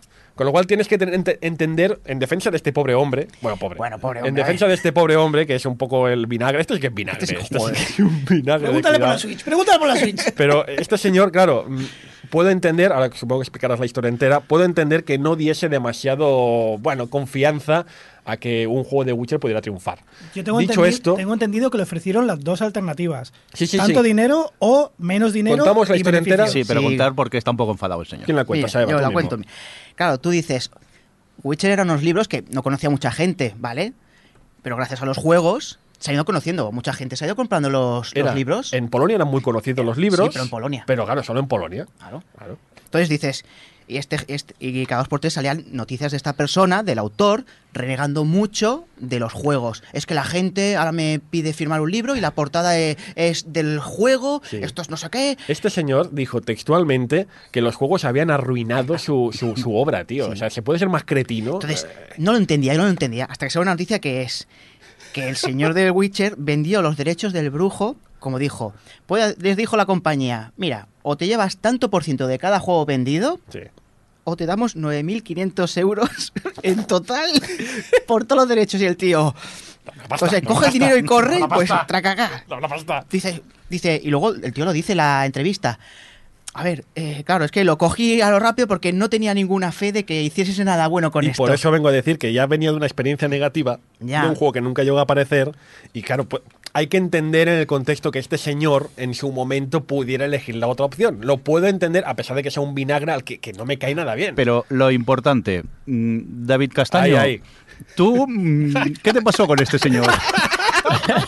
A colación, un poco de lo que decía, de lo que decía Saeva, de, de este- esta queja que, que ponía este hombre, es que la gente me viene con el libro y el juego. Yo eso lo he bebido, ¿vale? O sea, yo con- ¿Qué, pa- con- qué pasó? con- ¿Qué pasó? con mis dos, con mis dos eh, bestos eh, Hijos, en una feria del libro, creo que fue hace un par de años, no me acuerdo, el año pasado, el año hace dos años, no me acuerdo. Fuimos un ex compañero en Anco y yo a, a que, bueno, pues a que nos firmase los, los juegos. Y claro, fue llegar allí y pedírselo, comentárselo a, la gente de este hombre que estaba allí. Y ya nos miró un poco raro. Dijo, uff, es que, pero ¿y no habéis leído ninguno de los libros? Pues mira, no, es que trabajamos en la distribuidora eh, española, bueno, europea en este caso, pero nosotros española del juego. Y, y lo que tenemos son los juegos. Entonces, claro, David, ah, David. Y ya le puso la cruz. David, Me, Sí, sí, imagino, sí, sí. me imagino los otros. Sí, sí, pasa, pasa. No, no. que no vamos a ir. perdona David, hubiera sido fantástico hubieras dicho, ¿libros? ¿Qué libros? ¿Qué libro? Pues, hubiese sido la, vamos, ya la, la, la guindilla. Explica, Le hubiese- explica. le hubiésemos matado ya al hombre. El caso es que, bueno, al final conseguimos que nos dejaran eh, acercarnos a, a este buen hombre. Eh, y bueno, la cara que puso cuando vio el juego. Al final nos firmó el, el juego, pero vamos, no te creas que tampoco se explayó demasiado, ¿eh? ni dedicatoria, ni nos preguntó ni- nada, nada. un dibujito Echó un granado ahí, que a lo mejor significa en polaco, me cago en. que podría ser. Y ya estoy con las mismas, pues, pues nos fuimos. Pero, Pero a sí, ver, sí, nos miró muy mal. ¿eh? Haciendo abogado del diablo total, porque claro, a mí que esta cosa que dice este señor me, me, me tocan un poco las narices, pero siendo abogado del diablo, teniendo en cuenta que este señor ya es mayor, es un, este sí que ocupado, Tiene una edad, ocupado, tiene una edad, es de los que se van a dar a las palomas la pista de la plaza, los que van a ver el. Ponle más argamasa a, ese- a esa columna de la, de la obra del pueblo.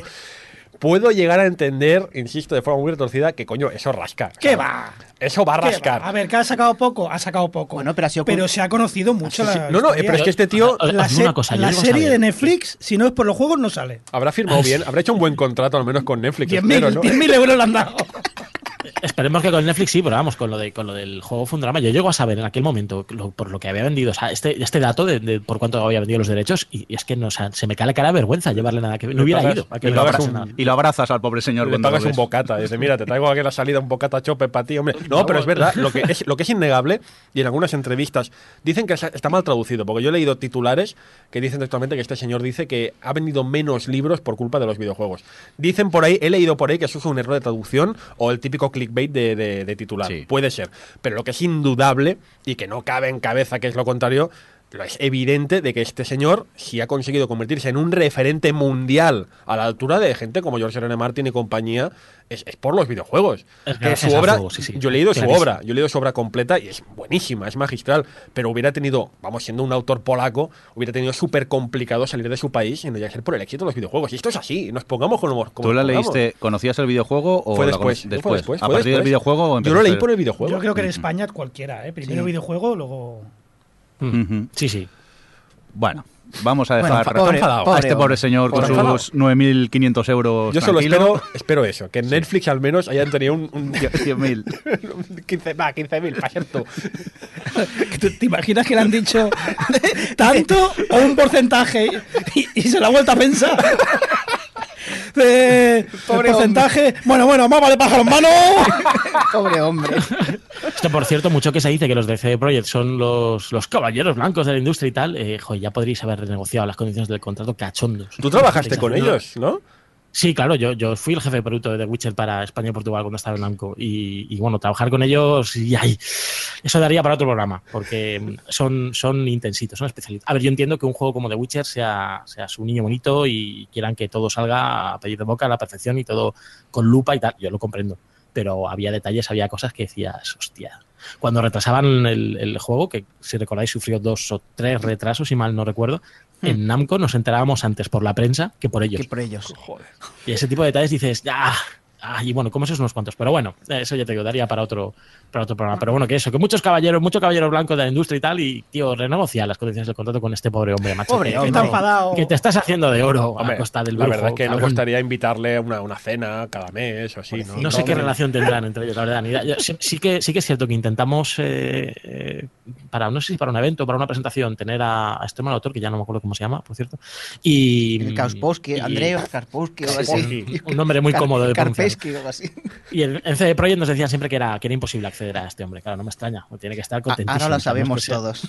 Bueno, Claro, España, claro. Ahora, ahora todo encaja. Claro, a España solo viene cuando viene para eso, presentaciones en, en, en librerías, en Gigamesh, Claro, en la, sitios. en la feria del libro es cuando le vimos nosotros. Vale, ya sabemos qué camiseta de muerte hace de pro y cosas así, para que el tío venga contento. Y un bocata. Y un bocata. Pobre Y hombre. todo con el videojuego, Sí. para firmarlo. Oye, vamos a cambiar ya de tema y mm, bueno, por estas fechas en las que estamos grabando han empezado las rebajas de Steam y aquí en el guion lo pone y es que es verdad que yo empiezo a pensar que quizá ha perdido un poco la magia esto de, de las ofertas de Steam, que antes nos volvíamos como locos y ahora nos controlamos un poco más, o es que ya tenemos todos los juegos comprados. Quizás tenemos un síndrome de Diógenes Sí. y cada oferta pone ya tienes este juego. De hecho, yo me he dado cuenta que las rebajas de Steam, no sé si habéis dado cuenta, ha- ha- han mutado. Ha mutado de. Empezamos como, guau, este juego por 15, este juego por 10, me lo compro, me lo compro, me lo compro. Ha mutado a. Oh, este juego está a 15 pavos, se lo voy a regalar a este para putearle un poco. Sí. ha mutado ya, ¿no? Pero también ha ¿Por perdido quién un dices poco- eso? ¿Por quién dices No, eso? por no nada, hay por ningún nada. caso aquí, ¿verdad? Pero ha No. perdido un poco quizás su magia, no solo por todo lo que comentáis, sino también yo creo desde el último año, creo que ha sido un error el hecho de, de que ya no ponen aquí las mm, ofertas que caducan, que ya empieza la rebaja y Pero todas las ofertas son de salida. Era muy cansino, era un trabajo. Era un trabajo, pero te hacía estar allí. Quieras que no, y, y te mantenían y que fuera un poco la ilusión de decir, bueno, a ver mañana que publican. Ahora ya, el primer día ves que ya tienes todo o que no tienes nada. y ya dices, "Beh, claro, Fíjate, yo cada año entraba, hacía las cuatro cosas que pedían para que tiraran un cromo y luego vendía el cromo. Este año no he hecho ni eso. Ni eso. Pero es que ahora ya te llega el mail con to- todos los juegos de tu lista de deseos están de oferta casi. Menos do- me- no, menos uno, el resto los tenía todos de oferta. Todos de oferta. Es un poco estresante eso. ¿eh? Yo creo que dos cosas han influenciado. Y es la interfaz de Steam, que no te presenta tan bien todas las ofertas Mm. como antes. Verdad. Porque ahora es que, antes me acuerdo que era ofertas y empezabas a bajar, a bajar, a bajar, a bajar, y aunque se repetían, te salían todas las ofertas. Ahora está como muy, muy raro y, y- y digo, no me entero cuáles son las ofertas de verdad. Y otra cosa es que no creo que las ofertas ahora ya son tanto como antes. Yo, por ejemplo, solo tenía un juego eh, guardado que era el Dawn of War 3. Y de 59 euros pasó a 48. ¿Vale? El juego pelado. En digital. Me voy a Amazon. Tienen el juego a 40 euros rebajado. Pero no solo es eso. Tienen la edición, la especial. Que venían pues, con caja de metal, banda sonora y todo. Y dije yo, vaya oferta. Yo es que quizá, eh, yo no, creo que me controlo más, ¿eh? Sí que es verdad que hay juegos que me llaman la atención para comprarnos. No, no. Estaba el, el Dark Souls 3. No es que te controles más, estás Pero- todo el día con el Elite. A- aparte de eso, que es que por un momento pensé, fui coherente y dije, a ver, sí, está de oferta. Pero es que ahora, con lo liado que estoy con el Elite y, y si me cae la Play, directamente no voy a tener juego- tiempo para jugar, pues para eso me espero. Claro. Cosa que antes no era capaz de esperarme. También estamos más ocupados. ¿no? También, también Pero no es sé, cierto. creo que en general, como mínimo ya no, ya no hay esa sensación, esa magia ¿no? que, que había antaño. ya También es más- creo más- que estos años Steam nos ha mal acostumbrado en el mal sentido con algunos precios. Ahora ves un juego a 25 euros y en algunos casos, y me gustaría saber la opinión de David, que trabaja en esto, nos parece caro. Es verdad. 25 euros un juego que normalmente los pagábamos a 60 y nos parece caro. Sí, sí, sí. ¿Cómo puede ser esto? Bueno, lo que viene a a lo que hemos comentado al principio del programa, un poco también, ¿no? Castaño. Bueno, sí, a ver, yo creo que depende también un poco del, del contexto. El- yo creo que aquí la clave pasa por lo que decías, ¿no? Que, que estamos mal acostumbrando a los consumidores y con tanta oferta. Y ya no es las ofertas puntuales que hace Steam en, en verano, en primavera, en, sino que está constantemente de oferta. Porque si, si no hay ofertas de fin de semana, hay ofertas flash, hay ofertas no sé qué, llega un momento pues que, que eso, que 25 euros te parece una barbaridad. Pero es que pasa lo mismo con los juegos de móviles. Este toque algunos ejemplos de juegos de móviles que es, que es un poco exagerado. Veas Square, por ejemplo, que se está un pelín con sus precios, pero Joder. coño, un- juegos como, como yo qué sé, un ejemplo muy reciente, Monument Valley 2, que acaba de salir y creo que son 3 o 4 o 5 euros, no más lo que cuesta. Y hay gente que le parece una auténtica barbaridad y es un juegazo. Entonces, es que el tema de los precios de los juegos... Otro tema, ay, otro tema ya que estamos eh, castaño relacionado, eh, claro, tú también lo sabrás, sobre todo trabajando con, con tantos desarrolladores como trabajas. Yo tenía entendido, o he leído por ahí, no sé hasta qué grado es fiable o no, de que Ujú. las rebajas, algunas de esas rebajas perjudican a los desarrolladores originales. Que les hacen como vender a perdiendo dinero. No sé cuál es la política en este sentido. de Para un desarrollador, ¿qué le supone que su juego aparezca de repente a mitad de precio? Claro, hombre, dependerá de las condiciones que tenga firmadas en, en el contrato con el publisher de turno. O sea, en, el contrato se, se especifica qué se va a hacer en, en su día en las rebajas. No exactamente, pero sí que se especifican los porcentajes cuando el juego baja de precio, no sea por una rebaja, más bien por un, pues porque ha pasado el tiempo y a lo mejor tu juego tiene que pasar de full price a mid price, y se, ha establecido así. Eh, esto va por porcentajes realmente. Tú tienes unos porcentajes firmados con el, con el estudio, por lo menos así trabajamos nosotros. Entonces, eh, ellos siempre van a llevarse un porcentaje X de la venta, da igual que hayas vendido a 10, a 5 o a 4. Lo que pasa que, claro, si eh, pongamos un ejemplo, eh, tú tienes un juego que vale 20 euros y en las rebajas de Steam de estas salvajes lo pones un descuento del 75% y de repente se venden eh, 800.000 unidades cuando el juego estaba sequísimo, estaba parado, pues hombre, a ellos les afecta porque claro, han dejado de vender eh, esas tantas mil unidades al, al full price que les reporta más beneficios y han, han vendido un montón, pues eh, gente, mo- eh, gente que tenía el juego en la, en la wishlist, en la lista de deseos. Hay, muchos que, mucha gente que hace eso, yo mismo lo hago. Tú pones X juegos en la lista de deseos y te esperas a que algunas rebajas de estas de verano o de primavera, de lo que sea, a que el juego baje y, lo compras en bloque. Pues eh, todas esas ventas que, se han producido durante el periodo de ofertas eh, las has perdido de, de- de- de- de venderla a precio normal, digamos, ¿no? De venderla a, precio completo. Entonces, hombre, les afecta, sí, pero perder dinero, pues hombre, depende de las previsiones que se hayan hecho. Eh, no lo sé, de- dependerá de las condiciones que tengan firmadas con el, con el publisher en este caso, supongo.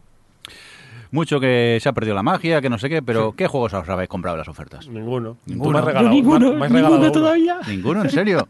¿Cuántos, Ninguno. cuántos élites has comprado? Mm, Uno, Yo te propongo. que se lo he regalado a Cupa de Game Over. Tenemos a Roberto aquí que, Y otro que a te está pidiendo a gritos que le regales algo, una Que cosa no. con corazón. Roberto, si te regalo el Elite, ¿vas a jugar? Yo puse la condición para jugar al Es una trampa, es una trampa, no respondas. No me Y metas es que- en esto. Es que otra persona debería comprárselo antes. Funs, si te regalo el leite, ¿vas a jugar? No, no, no, no, no que se lo regalen, que se lo compre. No, yo se lo regalo, no me importa. Pero, pero, que No, está no, súper tirado de precio.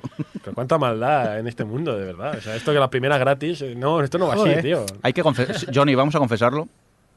A, a mí no me metas.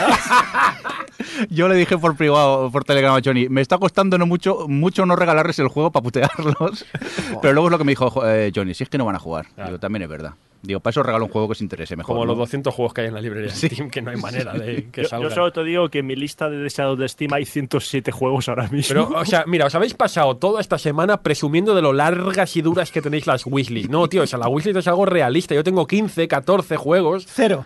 Este más realista aún. cero, siete. Porque sé que Claro, luego. Uno. compro, oh, oferta, lo compro para, Claro. y luego no lo juego, no tengo tiempo. ¿Quién tiene A en su ver, wishlist 100 juegos, Funs, Roberto? tío? Funs, Funs, wish list, wish, deseos. ¿Pero cuántos deseos No tú- realidades, deseos. Tú deseas muchas cosas, macho. Yo, Pues deseo, yo claro tengo, que deseo muchas cosas. yo tengo deseos más terrenales, no sé. Venga, vamos a hablar de los juegos que hemos estado jugando estos días que queramos destacar, si os parece. Y, por ejemplo, vamos a empezar, mira, con Johnny, que está aquí el, el primero, que creo que has empezado a sacarle juguillo ya a la PS4, a la Play 4. Eh, sí, he empezado. Tengo que decir que lo he intentado con Bloodborne. Sí, Pero, ¿Qué pero dios? ¿Qué dios? es un juego de From, es un juego que tienes que tener una mentalidad, que tienes que estar en un modo concreto y no lo he estado. O sea, lo he empezado, he jugado unas horas y lo he tenido que aparcar. No es un juego para jugar cuando llegas cansado de trabajar, no es un juego para jugar con una niña al lado, no es un juego para muchas cosas. Entonces, aprovechando las rebajas, he comprado Horizon y menudo juegazo. Madre mía. Menudo juegazo. O sea, es. Y esto te va a doler, Funs. No, sí, tengo unas ganas locas. Y además ahora está a 25 pavos por ahí. o sea, es un Assassin's Creed. Bien hecho. Lo que debería haber sido Assassin's Creed al saltar de generación Sí. Es Horizon. Venga. Esto es lo primero que lo primero que te llega es Bueno, técnicamente Pues qué bueno es. Ves comprando. Amazon. Amazon, Amazon.es. Lo primero que, ve- te, te llama es técnicamente los gráficos, eh, animaciones, el apartado artístico es una maravilla. Luego vas viendo que efectivamente es un Assassin's El Creed. modo foto. el modo foto, es, es una maravilla todo. Y cuando más o menos te estás acostumbrando a, a todo esto, es cuando descubres Aquí. el guion, que es la polla. Es un guion muy bueno, y no muy bueno para ser un videojuego. Es un muy buen guion. Todos los personajes que aparecen están ahí por algo, tienen su trasfondo.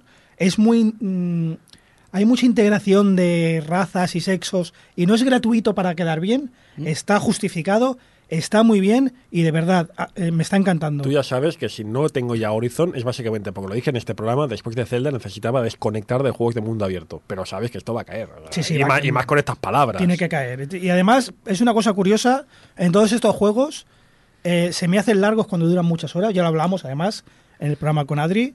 Eh, este no, este lo mismo llevo 50, 60 horas y para nada se me está haciendo largo, para nada. Vamos a continuar con más juegos. To- Creo que estamos todos tomando nota a Sí, comprar. sí. Bueno, yo lo sabía, pero no, pero si buscas bien, realmente lo puedes encontrar muy bien de precio. O sea, eh, está, pues lo que hemos dicho al principio del programa, es un juego que tiene tres meses apenas, quizá un poco más, y, y ya se encuentra a un precio muy razonable en, en muchos lugares. Lo acabo de mirar en Amazon a 40 pavos, o sea, está muy razonable y, y creo que vale la pena, no sé. Tengo muchas ganas de jugarlo, la verdad. Vamos a por Roberto. ¿Qué, qué juegos quieres destacar? Pues yo he de decir primero, antes de nada, que he dejado aparcado el Zelda. Tío. He, abandonado el Zelda ¿Por durante. qué? Está un poco saturado también de mundo abierto, entonces mm, quería jugar algo más dirigido. Y primero, pues había un juego que ya había jugado antes, pero digo, voy a darle una segunda pasadita, que es el Cinemora, que es un juego de, de naves, es un shooter. Es un juego, es un, es un lo que llaman un Daimaku o un bullet hell, Mm. Eh, que está ambientado, una ambientación así en plan Segunda Guerra Mundial, steampunk, con pilotos que son animales antropomórficos. Ahí está la mezcla. Y está muy chulo, la verdad es que es muy cortito, es muy cortito como es casi todos los Bullet Hell. Eh, evidentemente, lo bueno de este juego es el reto, porque te lo puedes pasar eh, literal- relativamente fácilmente, porque tienes bastantes continúes y todo eso, pero claro, el reto está en sacar todos los logros, que para hacerlo tienes que hacer cosas de manera casi perfecta. Y después de Cinemora, buscando un juego ba- bastante dirigido, me vino a la mente un juego que yo jugué hace bastante 10 años, que era The Longest Journey, que es una, era, es una aventura gráfica. Y eh, resulta que tuvo continuaciones. Y dije, oye, tengo la continuación de The Longest Journey que se llama Dreamfall y no la he jugado, pues voy a jugarla. Y empecé con Dreamfall. Un juego que salió en 2006, lo compré, había comprado las pasadas ofertas de Steam. Y digo, bueno, pues voy a, voy a jugarlo. Y es un juego que, a ver, no tiene mucho que ver a nivel de mecánicas con The Longest Journey, porque no es un point and click, sino que es una aventura estas en 3D. O sea, con- movemos al personaje con el, con el, con la cámara de atrás, todo en 3D. Tiene hasta momentos de lucha, que son un poco estúpidos. Pero el juego mm, está bien por lo que era, lo igual que era The Longest Journey, que era la historia. Tiene un, un mundo montado alrededor fantástico, maravilloso. Y al final el juego, a grandes rasgos, pues compensa. Tiene, a nivel jugable, no es gran cosa, tiene muchos momentos muertos en los que estás simplemente andando. Pero luego, con la mecánica, con la historia y los personajes que están muy bien escritos, pues gana. Y lo malo es que el juego se queda muy cortado. Y eh, continúa en otro juego, es Dreamfall Chapters, que salió unos años después, que tuvieron que sacarlo por Kickstarter porque no les daba, no lo, no se lo financiaban. Y esto es una versión mejorada de Dreamfall, es una aventura también gráfica, pero que ya sigue los cánones de las aventuras gráficas de ahora, que son las típicas por episodios y con decisiones. Tenéis que hacer decisiones porque si haces esto pasará una cosa, pasará lo otro. Más el juego constantemente te lo recuerda. Dice, esto que has hecho tendrá consecuencias en el futuro. Eh, de nuevo, lo, me- lo mejor son, es la historia y los personajes. Gráficamente es un poquito mejor que Dreamfall, porque Dreamfall se nota ahora que si lo juegas ahora ves que es, un- es muy, muy añejo. Y Dreamfall Chapters está mejor. Lo que pasa es que después de terminar Dreamfall Chapters, con el final, o ocurre, una cosa ocurre al final, me atacaron los feelings por. The Longest Journey. Mm, Porque está relacionado todo con The Longest Journey. Es decir, si no habéis jugado a The Longest Journey, no juguéis a Dreamfall. Y si no habéis jugado a Dreamfall, no juguéis a Dreamfall Chapters. Porque es que Dreamfall Chapters empieza donde acaba Dreamfall. Entonces, es- todos los juegos están relacionados. ¿Y qué he hecho ahora? Pues volver a empezar con The Longest Journey. Que te sobra el tiempo. Me, me lo pillé en GOG, que estaba de oferta, dos euros. Eh, Roberto. Lo que pasa es que la, ver- la versión de GOG está en inglés y este juego está doblado, muy bien doblado al español, Mm. pero si vais a la página de Clan de LAN tenéis ahí todo lo necesario para traducirlo al español. Roberto. El doblaje, el doblaje está muy bien. Dreamfall también estuvo doblado al español, pero yo lo jugué en Va, inglés. Piñón, la, versión de. Steam, la versión de Steam solo está en inglés. Roberto. ¿Tu, ¿Qué? hija, ¿Tu hija qué tal? ¿Está bien? Yo estoy bien, yo estoy bien, yo estoy bien, yo estoy bien. No, tú no, tú no. ¿Tu hija qué tal? Yo estoy bien, yo estoy bien. Vale, vale, vale. Yo estoy bien. No, yo juego por las noches. O sea, yo en el momento que la niña está durmiendo es cuando me pongo yo a, a- a jugar. cuando se puede. Claro. Cuando se puede. Pues y. The Longest Journey una aventura ya es point and click de las clásicas. Eh, lo único que es los personajes son modelos en 3D del momento, que también tienen su ayer. Pero es una aventura gráfica difícil, es larga y la historia y el mundo que monta, que es que se planta sus bases en este juego, es simplemente genial. Yo mm, ha pasado muy desapercibido a través de la historia de Longest Journey, pero para mí es una de las mejores aventuras que se han hecho nunca. ¿eh? Yo, si no lo habéis probado, probad aunque sea The Longest Journey, aunque sea antiguo, la verdad, aunque sea antiguo. Cogéis el juego, eh, barato en Go o en Steam, que también está. Buscáis eh, los- la manera de ponerlo en español, que no es complicado. En Clan de LAN están las traducciones, lo ponéis y a disfrutarlo, porque son, es un auténtico juegazo. Pues tomamos nota de todo lo que se ha estado jugando estos días. Nos vamos contigo, David. Eh, Saeva, cuéntanos. Vale, pues yo me he acabado el Nier Automata. Hombre, Bien, me ha gustado. ¿sí o no? ¿Sabes lo que pasa? Es que es un juego que... eh, ¿Sabes lo que pasa? No. No, espérate un momento. Eh, eh, tienes que meterte en el juego eh, sentimentalmente. Tienes que tener aprecio un poco. Y- feelings. un feeling. Y yo eso no tengo. o sea, ¿No tienes tengo- feelings con esa No tengo. con tengo la tubi esta? no, o sea, tienes que tener un poco de que hay sentimiento entre los robots y todo el rollo, tienen más sentimiento los robots que las personas propias, y a mí eso no, no me llega... Estoy podrido por dentro, lo siento, ¿comprendes? Es un juego que te obliga, entre comillas, a pasártelo tres veces. Entonces pensarás, Venga, vamos, para casa. pensarás, qué coñazo. No, porque digamos que cada vez que, que juegas esas tres partidas, juegas de forma diferente. O sea, no es como que dices, ostras, esto otra vez tengo que hacerlo. No. La primera, a ver, sin spoiler, la primera vez juegas con la chica. La segunda vez te obliga a jugar con el chico y se juega de muy forma diferente. Y la tercera, eh, la tercera vez que lo juegas es totalmente diferente. O sea, y son, a ver, son 10 horas cada vez que te lo pasas, un poquito más. yo recomiendo que lo paséis las tres veces, porque alarga la historia y la completa muy bien. Luego he jugado, mm, después de este acabé, he estado por las noches jugando un poquito en la cama al Fire Emblem Echoes. ¿Cómo? Ah, ¿Echoes? ¿Echoes? ¿Cómo lo dices tú? Echoes. Echoes. Echoes. Echoes, El vale. de- Yo pensaba que era un juego murciano. ¡Achos! El de Echoes. Lost. Ay, muy malo. Esto es el de Lost, ¿no? Mr. Echo. Micro Echoes, pues este, que es un remake del Fire Emblem 2 que salió para Famicom. Ahora son todos los Fire Emblem son remakes, es mi imaginación. No, los, los dos últimos que han salido de la 3DS, no. Este Vale. es uno de los remakes que ha salido. Y muy bien, oye. Deja aparte un poco el, triángulo de armas, eso de que el hacha ganaba la lanza, la lanza ganaba la espada y la espada gan- ganaba la- al hacha. Pero tiene un, un toque de exploración que no tienen los otros juegos y de mapeado que me ha gustado mucho. Es difícil, pero oye, eh, entre la edición que se ha currado Nintendo, un poco cara, pero oye, que está muy chula, y el juego es bastante diferente a estas dos últimas entregas que ha habido en 3DS, estoy muy contento. Muy bien, pues eh, vamos a continuar. Nos vamos por David Castaño. ¿A qué has estado jugando tú estos días que quieras destacar? Pues eh, bueno, dos juegos muy rápidos, porque la verdad, como buen gamer ocupado, trabajo niños, estas cosas, ya sabéis, eh, poco, poco tiempo para jugar. Pero bueno, tengo básicamente el último juego que me he pasado, eh, que es el Old Boy. Es un juego indie eh, con un pixel art precioso. Pero, bonito, bonito de verdad, ¿eh? muy bien hecho. Es un juego cortito, de unas 8 o 9 horas, cortito, acostumbrado a lo que se viene, viene habiendo por ahí, eh, juegos de mundo abierto, etcétera, que, no, evidentemente. Eh, y nada, tiene unas mecánicas muy sencillas. Es un juego como mezcla plataformas, aventuras, eh, tiene un toque, ligero toque de Metroidvania. Y eh, es muy sencillote, es un personaje que es medio humano, medio, medio búho, ¿vale? Y no tiene ninguna habilidad especial más allá de que es capaz de coger cosas con sus patas. O sea, todo lo que tú interactúas con el resto del juego, digamos, es lo que el personaje es capaz de coger con sus patas. Al principio son pequeños objetos que te permiten, pues, a lo mejor coger un elemento, llevarlo de aquí a allí para que, eh, yo qué sé, activar un interruptor, abrir una puerta. Y a medida que vas avanzando en el juego, se te van uniendo personajes, digamos, al equipo que son los que ya te dan más juego, ¿vale? Porque hay personajes que pueden disparar, hay personajes que tienen otras habilidades. Entonces, tú, mientras tengas al personaje cogido con las patas, ese personaje, digamos, que, que tú lo controlas también y pues, pues eso, disparar o utilizar sus habilidades. Está muy bien porque el, el juego, el, el movimiento es totalmente libre, es totalmente... eh, o sea, el, el- personaje, el, búho vuela, digamos. Entonces, aunque el juego es en 2D, pero te puedes mover arriba, abajo, izquierda, derecha, ¿vale? Y, y le da mucha, mucha libertad y le da mucha, mucha enjundia al, al juego. Y ya os digo, mm, me ha encantado, sobre todo porque me, me empezó atrayendo por el tema de pixel art, que los gráficos son preciosos. Y luego la historia está bien, las mecánicas son, son, son cómodas, es entretenido y, y es un juego cortito y rápido y que además te permite jugar a, a sesiones cortas, ¿sabes? en plan media hora, 40 minutos. O sea que en ese sentido muy bien y muy cómodo para los que tenemos poco tiempo. Y luego el otro juego es el, pues el típico juego que usas para partidas rápidas, ¿no? que es un juego de reciente, reciente aparición, de Tekken 7, que no creo que haya- no haga falta explicar demasiado de este ¿Eh? juego, se han escrito ríos, ¿Qué- qué ríos de tinta. ¿Qué juego dice? ¿Em? ¿Qué juego dice? No ¿Tekken conozco, 7? No conozco, no, no sé. No, no. No te suena, ¿no? No, te viene nada por Tekken. Tekken 7 ya, Bueno, pues- llevan 7 ya. Joder, ¿cuántos juegos? Llevan siete machos y ya está bien con el Tekken.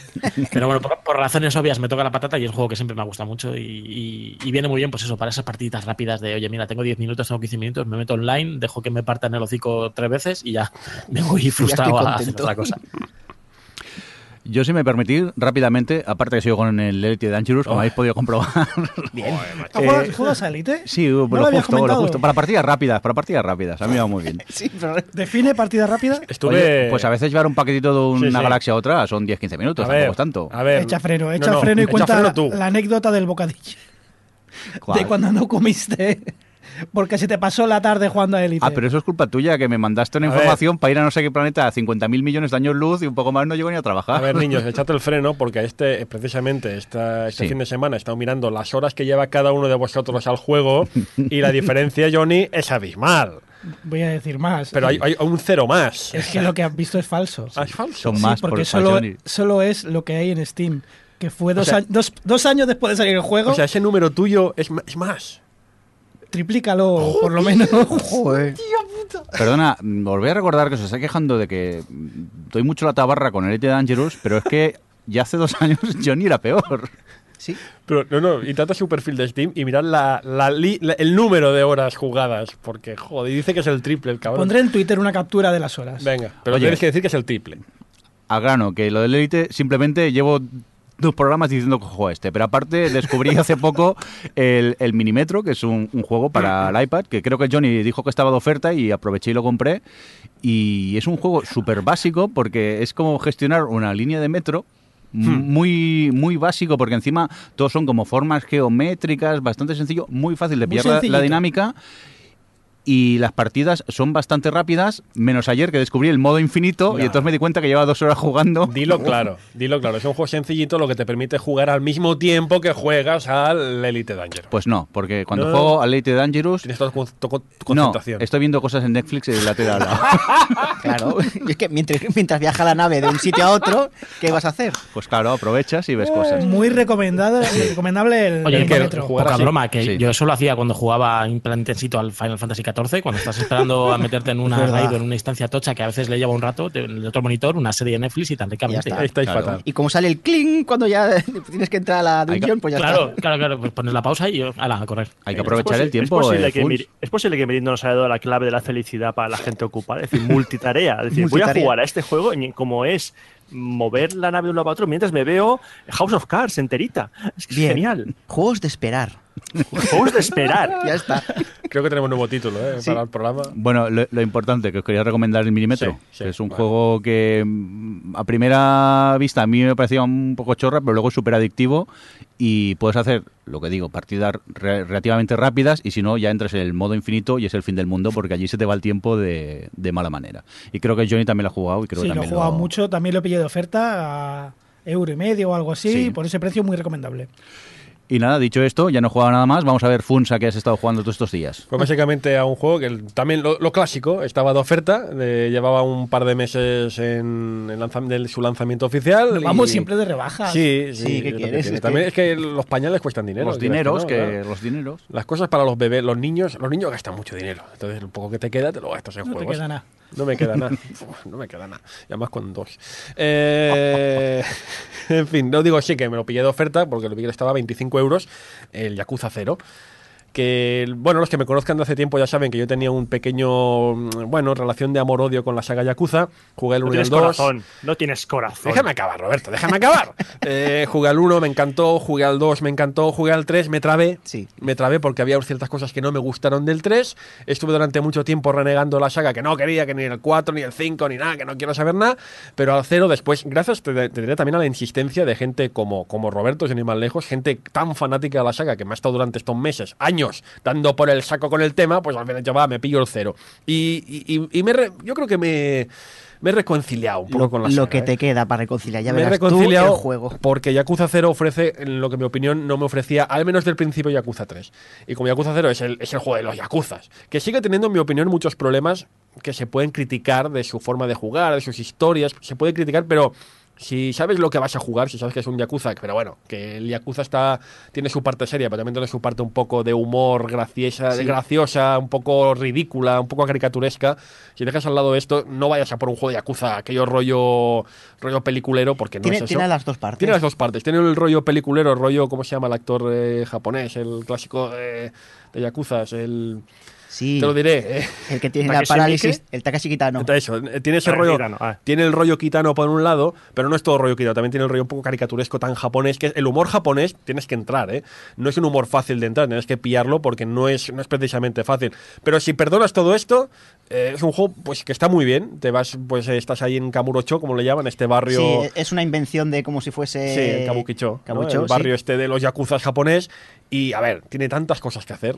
O sea, Un tú vas para ahí pasando. No es un juego de mundo abierto, en el fondo es un juego lineal. Sí. Es un juego muy lineal, pero que por el camino del punto A al punto B te encuentras, pues mira, aquí hay la máquina de Sega de Run y compañía, te encuentras una aventura extra, una, una, Psychon- una Psychon Quest que estaba por ahí, te encuentras la tienda en que compras no sé qué, te encuentras el juego, de- vas a hacer una partida al mayón, te encuentras que puedes ir al club a ligar con las chiquillas. Sí. Tiene tantas cosas por el a camino. bailar o lo que sea, es que tiene un montón de cosas. Es tremendo, pero es un juego lineal, ¿eh? No es un juego de mundo abierto, porque yo al mundo abierto no puedo, no estoy A ver, capacitado es para eso. Más de mundo abierto, barrio abierto. Sí, oye, me encanta. barrio abierto. Barrio es- abierto. No es tan grande, pero tiene un montón de cosas que hacer. Por 25 euros vale, pero muchísimo Pero- la pena, vamos, clavado. No, que, que resulta Sí, curioso que diga eh, Funs, dice, es un juego de, de mafia tipo Takeshi Kitano, cuando en Yakuza 6, que sale este año aquí en España, Sí, uno de los personajes es Takeshi Kitano. Sí, O sea, han cogido al, al propio Takeshi Kitano y le han hecho un personaje con, con su cara Ya tardaban, también y, te digo, pero- ¿eh? y- y su voz también para, para la historia. Y, y es que yo sigo sin explicarme cómo Funs dijo que el 3 no le gustó. Mm, Mira, Si es, es lo más bonito.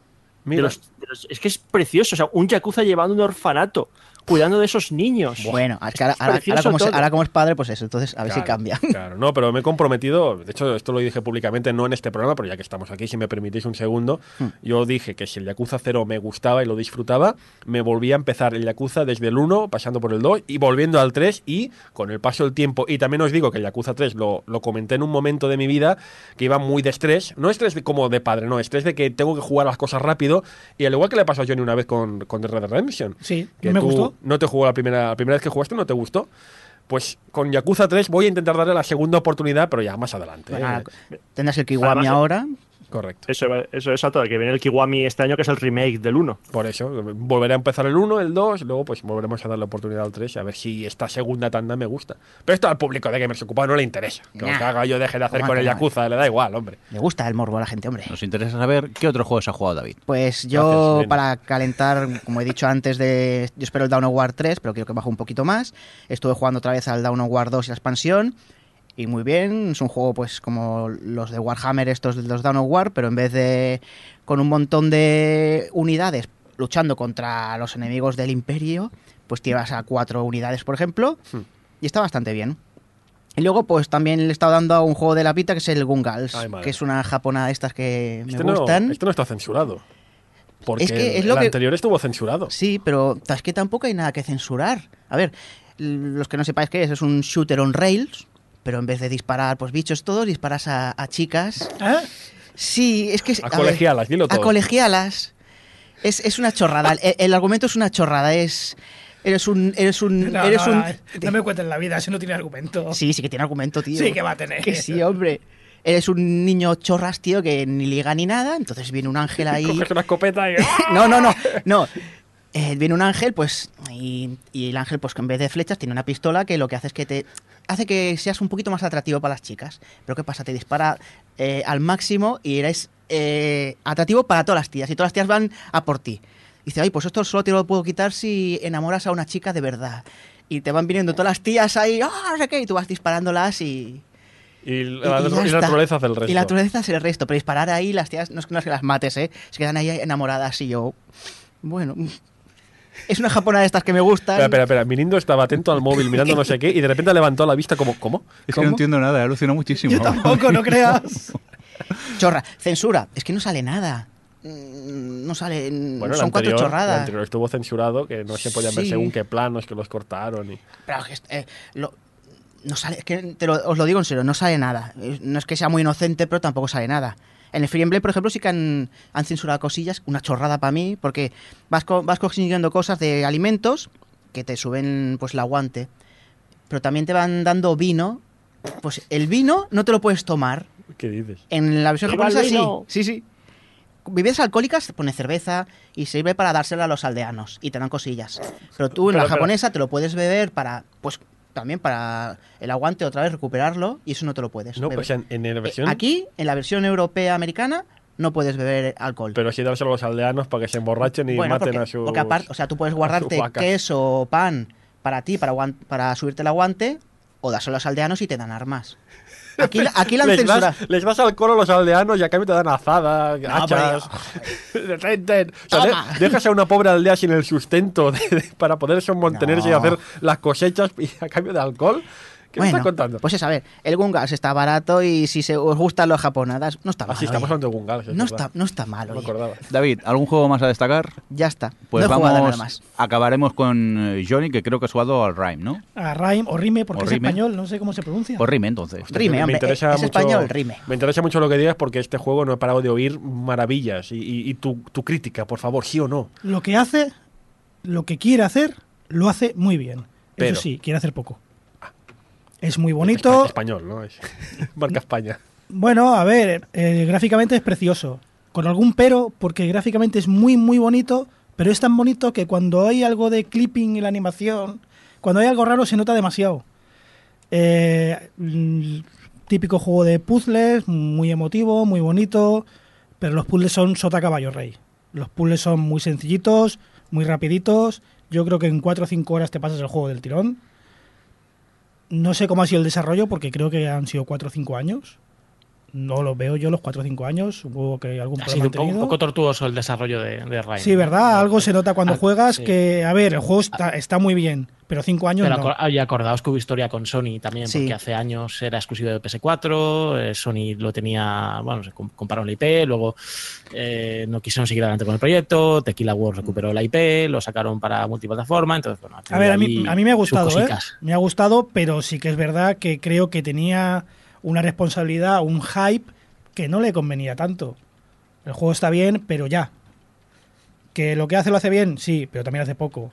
Que los puzzles son Sota Caballo Rey, son Sota Caballo Rey. Sí, sí, sí. Mm, Me ha gustado, sí, pero moderado. Tampoco va- es que yo también he leído cosas de irse muy arriba. Es que Johnny te lo no, así. ¿eh? Sinceramente, me sabe mal, pero no. La gente en el Twitter literalmente diciéndome, Fun, deja, de hacer, deja lo que estés haciendo y y juega el. Claro, No, yo no, no sé me dices con todos los juegos. Yo eso. veo los gráficos y digo, hostia, qué bonito. Y es lo que te comento. Cinco años, qué bonito. Y ves eh, que al subir una escalera hay clipping. Es una tontería, ¿no? Pero esa tontería en un juego tan bonito te rompe un poco la magia. Me- Sí, te saca un poco, ¿no? Es- del- claro, del juego, pensando Mm. en esos cinco años dices, algo ha pasado en el desarrollo, sí. Sí, sí, sí, ¿Recomendado? Sí, además no- De todas no- formas, Rime es una cuestión casi más de, de bueno, creo yo desde mi punto de vista, ¿eh? de narrativa y de la historia que cuenta y de lo que intenta transmitir, más allá de que los gráficos puedan estar mejor, peor, que tenga errores. Sí, además no está El juego bugs price. tiene por todos lados, como todos. No me he Pero encontrado ninguno, más- más ¿eh? menos, no me he encontrado pero ninguno, pero básicamente porque es eso, es tira para adelante. Sí, sí, sí. Bueno, pues hasta aquí lo que dio de sí la edición de hoy del Gamers Ocupados. Eh, primero de todo, darle las gracias pues a David Castaño por acompañarnos en esta edición. Nada, hombre, por favor, muchísimas gracias a vosotros por invitarme. Y nada, pues nos aprovechamos de, de ti y en breve te volvemos a invitar, que nos lo hemos pasado Pues muy claro bien. que sí. Eh, Roberto Pastor, que muchas gracias. A vosotros siempre, hasta luego. Hasta luego. David Chaeva, hasta luego. Venga, hasta luego. Funs. Venga, hasta la próxima. Perdón, que no me he despedido de ti el primero tampoco, eh, Joder, disculpa. tío, eh. siempre estoy aquí. Johnny, adiós. Al final no ha sido malo. No, bueno, no sé, ya luego lo vimos, a ver qué tal. Tú tranquilo que viniendo hace su magia. Ahora se edita y se quitan los todos aburridos. Y nada, un cordial saludo también de quien nos acompañó con vosotros, el señor Mirindo. Hasta luego.